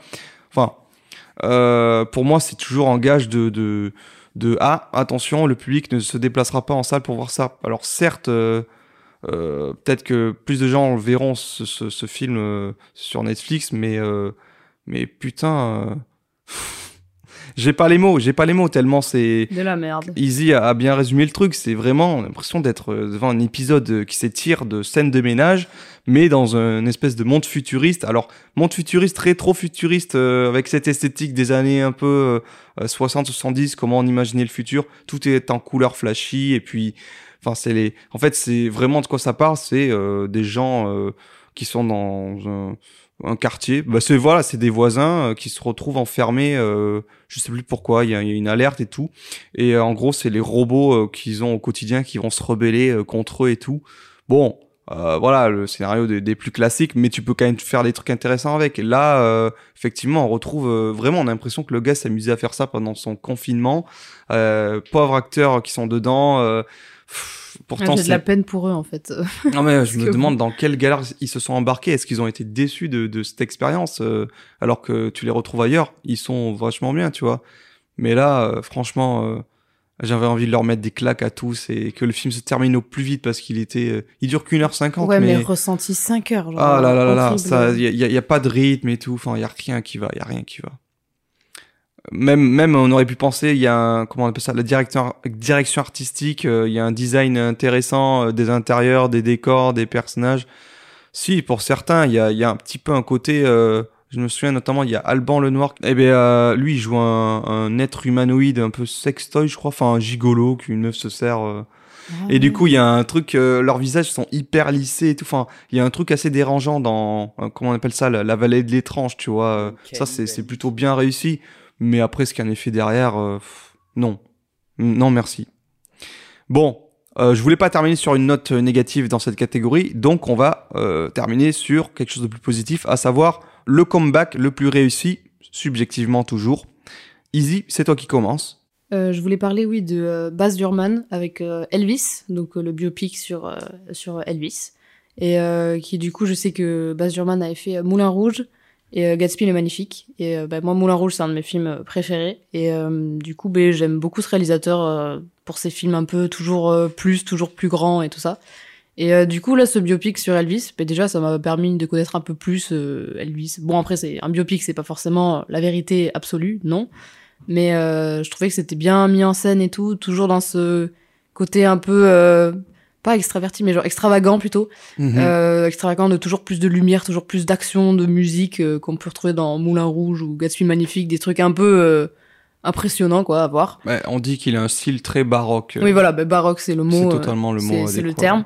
Et du coup, bah, pour un biopic, je trouvais ça assez intéressant. Et puis, ça, on s'intéresse à son histoire, mais aussi à tout ce qu'il y a autour. Et je trouvais que c'était super bien réalisé. Et oui, son, son style euh, enfin du réalisateur euh, est vraiment imprégné dedans. On sent quand même que ça vient de lui. Et du coup, avec toujours du mouvement de partout, euh, très chargé, très rempli, j'ai beaucoup aimé. Et surtout, personnellement, Elvis, c'est quand même un des rois du rock. Donc, ça m'a fait plaisir de voir ça et de revoir, par exemple, des musiques ou quoi. Donc, très bonne, très bon comeback, plutôt très réussi de Baz Luhrmann. Merci Easy. Passons maintenant à un comeback réussi d'après Zach, à savoir le retour de Sam Raimi. Sam Raimi, c'est un réalisateur que j'apprécie énormément, euh, notamment pour ces deux trilogies, euh, à savoir Evil Dead et Spider-Man, qui m'ont euh, beaucoup influencé et fait rêver ou terrorisé. Enfin bref. Et, là, du coup, bah, j'étais très très très content de le re- de voir son retour, quoi. Surtout sur ce Doctor Strange 2, qui au final est, je pense, le meilleur Marvel depuis très longtemps. Euh, je sais que personne sera d'accord avec moi et que vous en avez tous rien à foutre, mais en même temps, avec la purge intersidérale qui était No Way Home, je veux dire que euh, Doctor Strange 2, c'est un putain de chef-d'œuvre. Et, euh, et voilà, c'était vraiment très très cool. Et ça changeait un peu de la, enfin, la formule reste la même, mais je veux dire, on a son style qui, selon Boris, est un peu vieillot, je l'accorde. Il y a, y a, y a ce, style de Sam Raimi qu'on retrouve dans, beaucoup de ses films, qui est vraiment très très cool, ce style très dynamique et tout. Et il apporte un côté assez, euh, bon, ça fait pas peur non plus, mais un côté plus horrifique euh, à cette saga, euh, parfois beaucoup trop lisse. Et, du coup, voilà, j'ai bien aimé. puis c'était plutôt cool. Bon, c'est vrai qu'en termes de films sur le multivers, ce qui brise tout cette année, c'est quand même Everything Everywhere, blablabla. Mais, mais j'ai trouvé que c'était vraiment. J'ai passé un super moment en regardant ce film. Euh, bon, mis à part certains effets qui sont euh, claqués, mais ça, c'est euh, c'est euh, un peu dans tous les Marvel. Et, euh, et surtout que ce personnage secondaire de America Chavez qui était plutôt cool. Et, et voilà quoi. Et du coup, j'étais très content de revoir ce réalisateur revenir sur le, sur le devant, même si ça a pas plu à tout le monde. Mais je pense que c'est quand même un des, un des Marvel les plus réussis de, de ces dernières années. Et, mais comme j'ai dit avant, bah, un peu déçu par la collaboration entre Daniel Elfman et, euh, et Sam Raimi qui aurait pu être euh, à nouveau euh, dantesque, mais qui a été un peu, qui un peu tombé à l'eau. Voilà. Mais j'étais très content de voir ce film. Merci Zach. Et pour terminer, moi je voulais vous parler du retour d'un des maîtres de l'horreur, de la SF horrifique même on pourrait dire, des années 80, à savoir David Cronenberg avec donc son nouveau film Les Crimes du futur. Alors pourquoi pour moi c'est un comeback réussi? Parce que bah, tout simplement euh, ça faisait déjà près de 8 ans qu'il n'avait rien réalisé. Son dernier film étant euh, en date étant euh, Maps to the Stars en 2014. Euh, en fait, depuis les années 2000, il avait fait un tournant où il avait quitté un petit peu ce qui avait fait sa renommée, c'est à savoir le, le, le body horror. Il était parti sur des, trucs plus thriller, plus euh, euh, ouais, ouais, carrément thriller où en fait il, célèbre toujours un petit peu le corps, mais euh, ça va être euh, le corps sous différentes formes. Le corps au niveau psychologique avec le, les biopics sur Freud et, et Carl Jung, le corps social avec Cosmopolis. Enfin voilà. Euh, et donc là, en fait, il revient à, à ce qu'il faisait, euh, bah, ce qui est pour moi le, le meilleur de son cinéma, à savoir euh, ouais le body horror euh, pur et dur. Il reprend Viggo Mortensen, qui qui a déjà, bah, qui était en fait devenu son acteur fétiche dans les années 2000. Euh, il a fait, il a fait avec lui History of Violence, Les Promesses de l'ombre, bah, le film, je sais plus comment il s'appelle, la méthode. bref, le film sur Freud. Et, et donc là, il le reprend. Euh, il y a aussi Kristen Stewart et euh, Léa Seydoux. Et euh, il nous fait un espèce de film sombre euh, qui, qui sent la fin du monde, euh, post-apo, euh, avec des gens qui ne ressentent plus rien au niveau douleur. Du coup, ils s'amusent à se, à s'ouvrir le corps, à se scarifier. Enfin, c'est assez glauque et assez, assez graphique. Et euh, bah moi, c'est tout ce que je voulais retrouver le bon vieux David. Pour moi, il était parti à la retraite parce qu'il a maintenant presque de 80 ans. Je pensais qu'il avait arrêté sa carrière et du coup, le fait qu'il revienne et avec un film comme ça, moi, j'étais euh, aux anges quoi. Sachant qu'en plus, il porte le même nom que son premier film, je crois, qui s'appelait aussi Crimes of the Future, alors qu'ils ont, il y a aucun rapport. Donc c'est un petit peu, euh, bon, on peut voir ça comme un renouveau ou genre un cycle qui recommence. Et euh, donc voilà, j'étais très ravi et en plus j'ai appris qu'il allait sortir un nouveau film euh, l'année prochaine ou dans deux ans qui est déjà en, route avec Vincent Cassel et que ça allait être pareil, je crois, ça va tourner au niveau au- à nouveau autour de, l'horreur du, corps humain et tout. Donc ouais, pour moi c'était ça le, le comeback le plus réussi de 2022. Nous avons terminé avec les surprises et déceptions. On va passer à la cinquième catégorie, les outsiders. Au-delà d'être un film de Coppola que je n'ai toujours pas vu, les Outsiders, ça regroupe ces catégories de films souvent marginalisés ou oubliés des cérémonies traditionnelles. Comme l'a montré l'Académie des Césars avec Le Sommet des Dieux l'année dernière, le milieu du cinéma n'a que faire de ces films pour enfants ou pour adultes trop sérieux. Nous sommes ici pour leur faire honneur et leur redonner leur lettre de noblesse. C'est pour ça que cette catégorie existe, pour les marginaliser un peu plus en les séparant des autres vrais films. Car c'est pas vraiment du cinéma non plus, faut pas exagérer. hein. Et donc, dans la catégorie des Outsiders, nous aurons en premier le meilleur film documentaire. Et ah, ah, attendez, vous entendez ça? Mais non, encore? Eh oui, eh oui, c'est un jackpot pour le film Fire of Love de Sarah Doza, qui a été du coup euh, bah, le coup de cœur documentaire euh, pour nous trois. Alors, il faut savoir que pour la petite histoire, Izzy et moi, on l'a découvert vraiment euh, cette semaine. De base, moi, je voulais parler du film Ennio, qui était, qui retraçait un petit peu la carrière d'Ennio Morricone, mais qui est finalement un docu assez classique avec des images d'archives et des interviews de ses proches. Mais du coup, on a pu rattraper Fire of Love, et euh, ouais, ça a été vraiment euh, le, vraiment le petit coup de cœur euh, documentaire. Toi, Zach, qu'est-ce que tu voulais dire à, propos de ce film? Comment tu l'as découvert et qu'est-ce que tu en as pensé? Je l'ai découvert en voyant le top d'un pote, si je dis pas de conneries. Et même l'affiche, en fait, de base, j'avais même hésité aussi à la mettre dans meilleure affiche parce que l'affiche est vraiment super belle et c'est ça qui m'avait donné envie de voir ce film aussi. Et du coup, pour resituer l'histoire, c'est c'est l'histoire du coup d'un couple de volcanologues, euh, les j'ai oublié leur Les nom. Kraft. Comment ils s'appellent Les Kraft. Voilà, Katia et Maurice, je crois. voilà, c'est ça. C'est du coup un couple de volcanologues supra connus. Euh, et Français, euh, du coup, le, plus. le film va, euh, va re- retracer un peu leur, leur, leur histoire, leur rencontre euh, et leur euh, passion dévorante, euh, peut-être un peu trop justement pour les volcans. Et, euh, et du coup, mais c'est du coup uniquement avec des euh, parce que du coup ils sont décédés euh, c'est euh, uniquement avec des archives de leur archive personnelle parce qu'ils faisaient un peu des un peu des bah, ils faisaient des films aussi en fait ils filmaient beaucoup et ils prenaient beaucoup de photos et, et voilà du coup on a ce ce, ce, ce condensé entre la voix off de la réalisatrice qui explique enfin c'est pas la voix réalisatrice la voix mais on a cette voix off qui je pense est le point de vue de la réalisatrice Mhm. qui explique un peu toute cette histoire, les relations entre les personnages, les, les trucs un peu euh, sensoriels, euh, ces images d'archives du coup, euh, voilà. Et, et c'est aussi on a quelques passages en mode un peu animation euh, stop motion à la main avec euh, genre des, des volcans qui bougent tout ça. Et du coup ça va explorer un peu tout ça, euh, ce de leur relation à travers leur passion commune et aussi interroger sur pourquoi ils pourquoi ils filmaient tout ça et, et, et pourquoi il y a parce qu'ils disaient qu'ils filmaient ça juste pour se souvenir et tout ça mais au final euh, il y a une vraie euh, plus-value euh, cinématographique dans tout ce qu'ils ont tourné et il y a des, plans qui reviennent souvent et des, gimmicks tout ça voilà donc voilà c'est très intéressant pour ça je vous laisse dire autre chose si vous voulez Oui, moi je sais que les, plans bah, de volcans, quoi, c'est vrai qu'on n'en voit pas forcément tout le temps. C'est pas un truc qu'en vrai qu'on va voir très souvent. Et euh, du coup, je trouvais que c'était assez impressionnant, oui, pour moi, euh, ces scènes de volcans et tout en éruption, notamment les, bah, les volcans rouges, du coup, euh, où c'est vraiment très visuel, quoi. Et euh, avec la, la longue focale ou la courte focale, ben on, il a fait avec la longue pardon, avec la longue focale, du coup, on voit, euh, l'impression que du coup, l'humain par exemple est vraiment tout devant. En vrai, c'est un peu des fous, ils vont quand même vraiment, vraiment devant, mais euh, du coup, il y a des effets qu'on dirait que c'est vraiment, des- ils sont juste à côté, quoi. Et euh, donc c'est assez impressionnant à voir et euh, on est, je trouve qu'on plonge vraiment dans dans leur histoire. Et aussi avoir un documentaire où vraiment t'as t'as leurs vidéos et tout, t'as vraiment l'impression d'être avec eux et et euh, ouais, de, tu comprends un peu leur passion. Et euh, donc ouais, je trouvais que c'était très bien fait, même le montage ou quoi. Enfin, genre, je trouve qu'il y a beaucoup de qualité comme documentaire. Après, j'avoue que je suis pas, euh, je regarde pas beaucoup de documentaires. Et mais pour euh, les peu que j'ai pu regarder quand même, je trouvais que celui-là, il sortait vraiment du lot. Genre, il a une patte originale et il apporte vraiment euh, quelque chose euh, d'unique, un peu euh, unique, rien que rien qu'à lui quoi. Avec ses mélanges aussi de bah, d'explications, de, de vraies archives, de eux qui discutent. Donc je trouvais ça très très bien quoi, très très beau.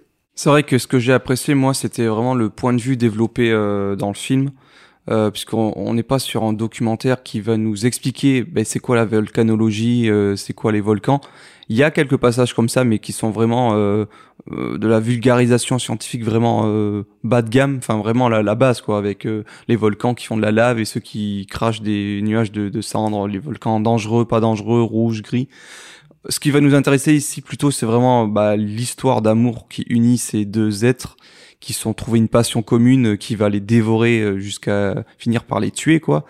Et, euh, et le fait, je sais pas moi, j'ai beaucoup apprécié. euh, après, c'est un peu biaisé, mais genre la voix off de. C'est vrai que c'est pas la. Moi, j'ai cru que c'était la réalisatrice, mais à la fin, on voit que c'est pas elle. Mais bon, on peut l'imaginer comme ça, quoi, que c'est l'auteur du film qui avait un petit peu, avec ses mots, euh, nous guider à travers cette histoire et réécrire une histoire à partir des images d'archives qui ont été tournées pour nous présenter finalement ce, ce couple euh, de gens qui sont un peu irrationnels et qui sont ouais ils sont dans une folie presque mystique euh, à la recherche euh, d'un être supérieur.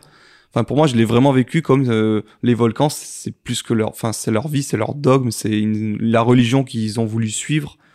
Euh, moi j'ai beaucoup aimé ce, ce parallèle là c'est pas non c'est pas dit comme ça c'est comme ça que je l'ai interprété mais vraiment euh, avoir trouvé un absolu dans le fait de d'être proche de ces c'est le, le cœur de enfin la terre qui les éruptions cutanées de la terre j'ai envie de dire et, voilà la, colère euh, du sol qui gronde euh, enfin vraiment euh, on, comprend on est quand même enfin j'ai l'impression qu'ils nous les présentent un peu comme des gens qui étaient fous parce que parce que dans ce qu'ils disent et enfin ils, savaient qu'ils frôlaient la mort presque tous les jours et ils en avaient conscience mais justement ça les excitait encore plus. Il y a vraiment un truc d'adrénaline qui fait que il y a un truc une espèce de passion morbide euh, pour ce, ce- cette science là mais en même temps euh, ouais quelque chose euh, voilà d'assez magnifique. Et puis ouais comme vous avez dit des images assez spectaculaires à couper le souffle euh, de ces éruptions filmées en longue focale qui nous donnent l'impression qu'ils sont vraiment à côté euh, enfin qui sont vraiment au cœur du, du brasier quoi et, et de l'enfer sur terre Hmm. donc euh, ouais documentaire euh, très très original. Donc voilà si vous, vous êtes intéressé pour le voir. On passe à l'autre euh, catégorie des outsiders à savoir le meilleur film d'animation. Et c'est Easy qui ouvre le bal avec le film japonais Junkhead réalisé par Takahide Ori. Donc que veux-tu nous dire sur Junkhead? Junkhead, euh, bah, du coup, c'est un film d'animation en stop motion. Sur, euh, du coup, c'est un film, un dessin animé euh, japonais. Et euh, oui, je sais que ça fait, ça faisait longtemps que j'ai pas vu forcément de film d'animation en, stop motion. Enfin, euh, il y a le, pour moi, il y a deux types de stop motion, je dirais. Et là, je sais pas, tu sentais vraiment que tout était organique, tout était fait. Genre, on sent la patte humaine derrière. Genre, c'est pas fait pour sembler à, euh, à de la 3D ou je sais pas. Enfin, c'est, je sais pas comment m'exprimer par rapport à ça, mais euh, on sent vraiment euh, limite l'odeur du, du film d'animation. Genre, je trouve qu'on rentre vachement dedans et, euh, et qu'il est euh, assez impressionnant. Après, l'histoire, ça fait un peu longtemps que je l'ai vu, et mais je sais qu'en gros, c'est un monde futuriste où du coup l'humain devient bah, quasiment immortel et il a des moyens de chaque fois survivre. Donc on suit une espèce de, bah, c'est un humain robot, un, un humain robot du coup qui se perd. Qui se perd quasiment au sous-sol de la Terre et il va avoir un... c'est un peu des il y a aussi un peu des des trucs un peu pas horrifiques mais euh, oui un peu malaisants. C'est très bizarre comme euh, comme environnement. Enfin franchement je pense que faut aimer. C'est peut-être pas pour tout le monde parce que c'est quand même très très glauque et bizarre et malaisant. Et justement c'est avec le bruitage enfin c'est c'est ouais je trouve c'est un amas de trucs bizarres mais euh, fascinants en même temps et je trouvais que c'était super bien fait. Enfin déjà on est à fond dans l'histoire. Pourtant il me semble qu'il y a pas beaucoup de dialogue et c'est ça que j'aime beaucoup aussi. C'est qu'il n'y en a pas forcément euh, c'est plus vraiment visuellement l'histoire euh, les péripéties qui vont se passer. Et euh, je trouve que comme film d'animation oui je pense que c'est un des meilleurs que j'ai pu voir de, de tous les films d'animation que j'ai pu regarder. Sachant que j'aime beaucoup ça donc euh, j'essaie d'en regarder pas mal. Et ouais lui je trouve qu'il sort du lot. Il est vraiment super original euh, de par déjà la, leur euh, leur robot de comment euh, est fait euh, bah, le film du coup euh, voilà gros gros coup de cœur et euh, donc euh, je pense avoir fini et euh, donc je pense que vous aussi vous avez un, coup de cœur euh, un des meilleurs films d'animation en commun donc je vous laisse la parole Euh, ouais, ouais, effectivement. Je vais peut-être te laisser toi, Zach, euh, parler euh, si tu veux. Oui, effectivement, Boris, je suis sur place. Non, pardon, ça faisait un peu euh, envoyé des spéciales. Bref, euh, Pinocchio. Pinocchio. Pinocchio. Le deuxième film Ouais, de l'année pour Ouais. le bon Guigui, Guigui, le Del Toro. Guillermo del Toro. euh, toujours, euh, toujours sur ses acquis. Non, mais en vrai, euh, ce mec est trop fort. J'en peux plus. Il est trop fort. Et bah, Pinocchio, c'était, c'était, c'était trop bien. Donc également film en stop motion qui du coup reprend cette histoire de, de Pinocchio, mais le place dans un contexte de Seconde Guerre mondiale, d'Italie, euh, Mussolini, tout ça. Du coup, il y a un peu un, un sous-texte sur, euh, passe- sur tout ça aussi. Je crois que ça se passe avant. hein. Enfin, ça se Il passe. n'y a pas un délire avec, il y a pas un Si, délire avec si. Mussolini? Hmm, si, mais genre c'est avant la Seconde Guerre mondiale. C'est genre quand il y a la montée du fascisme en Italie, mais que ça va Ah oui, mener. euh, Ok. Voilà. Mais du coup, Oui, si, bah, si, il voilà, parle voilà. de Mussolini. Mais oui. Mm, Mais il y a, il y a tout un truc sur le fascisme, tout ça. Et ça, euh, du coup, réadapte un peu l'histoire de Pinocchio, mais à la sauce Del Toro, avec des monstres euh, et des créatures assez, euh, assez étranges. Et, euh, et puis, bah, c'est vraiment super beau. La direction artistique est incroyable. Alors, je pense que Del Toro a un, a un truc avec les cirques cette année, parce que du coup, dans ces deux films, il y a deux gros passages dans des cirques. Donc, je sais pas, il doit avoir un truc, euh, un truc avec ça en ce moment. Et, euh, mais voilà, c'était vraiment euh, super beau, super musique. Euh, musique qui ressemble un peu beaucoup. Enfin, Desplat, Alexandre Desplat, le compositeur, fait toujours un peu des musiques qui se ressemblent. Et je trouve que euh, le thème principal ou la musique du début de Pinocchio ressemble quand même vachement à la musique de La Forme de l'eau. mais, euh, mais voilà, c'est des musiques qui collent parfaitement. En fait, je trouve que Desplat et Del Toro se, rejoignent pas mal et, arrivent à avoir un, petit univers en commun qui est, vraiment très très cool. Et euh, voilà, bah, l'animation est sublime euh, euh, euh, et c'est très très cool. Ouais, tout à fait. Je rejoins tout à fait ce que tu dis euh, sur ce film. Il y a aussi un casting vocal. euh, je, je- je suis en train de revoir la fiche Wikipédia pour me souvenir, mais un casting vocal euh, assez cool. On a Jimmy Ni Cricket, enfin le Cricket là, qui est joué par. euh, Non, non, il s'appelle Sébastien J. Cricket. Par euh, Ewan McGregor. On a les voix de Tilda Swinton, Christophe Waltz, Ron Perlman, entre autres. Euh, du coup, ouais, comme tu disais, c'est le deuxième film de Del Toro sorti cette année. Ça a été un petit peu l'année Del Toro parce qu'il a sorti euh, Nightmare Alley en début d'année. Euh, il y a eu sa série euh, sur Netflix, euh, Le cabinet des curiosités. Bon, c'est pas à proprement parler, c'est pas lui qui réalise les épisodes, mais il supervise tout le projet. C'est son initiative. Il en a écrit plusieurs. Et puis il y a eu du coup ce film en fin d'année, Pinocchio. Je crois qu'il travaille dessus depuis plusieurs années parce que de toute façon c'est toujours très long à à, se fabriquer les, films d'animation, encore plus en stop motion, j'ai envie de dire. Euh, et puis ouais, fran- franchement, c'est magnifique. Il y a eu trop d'adaptations ces derniers temps de, Pinocchio.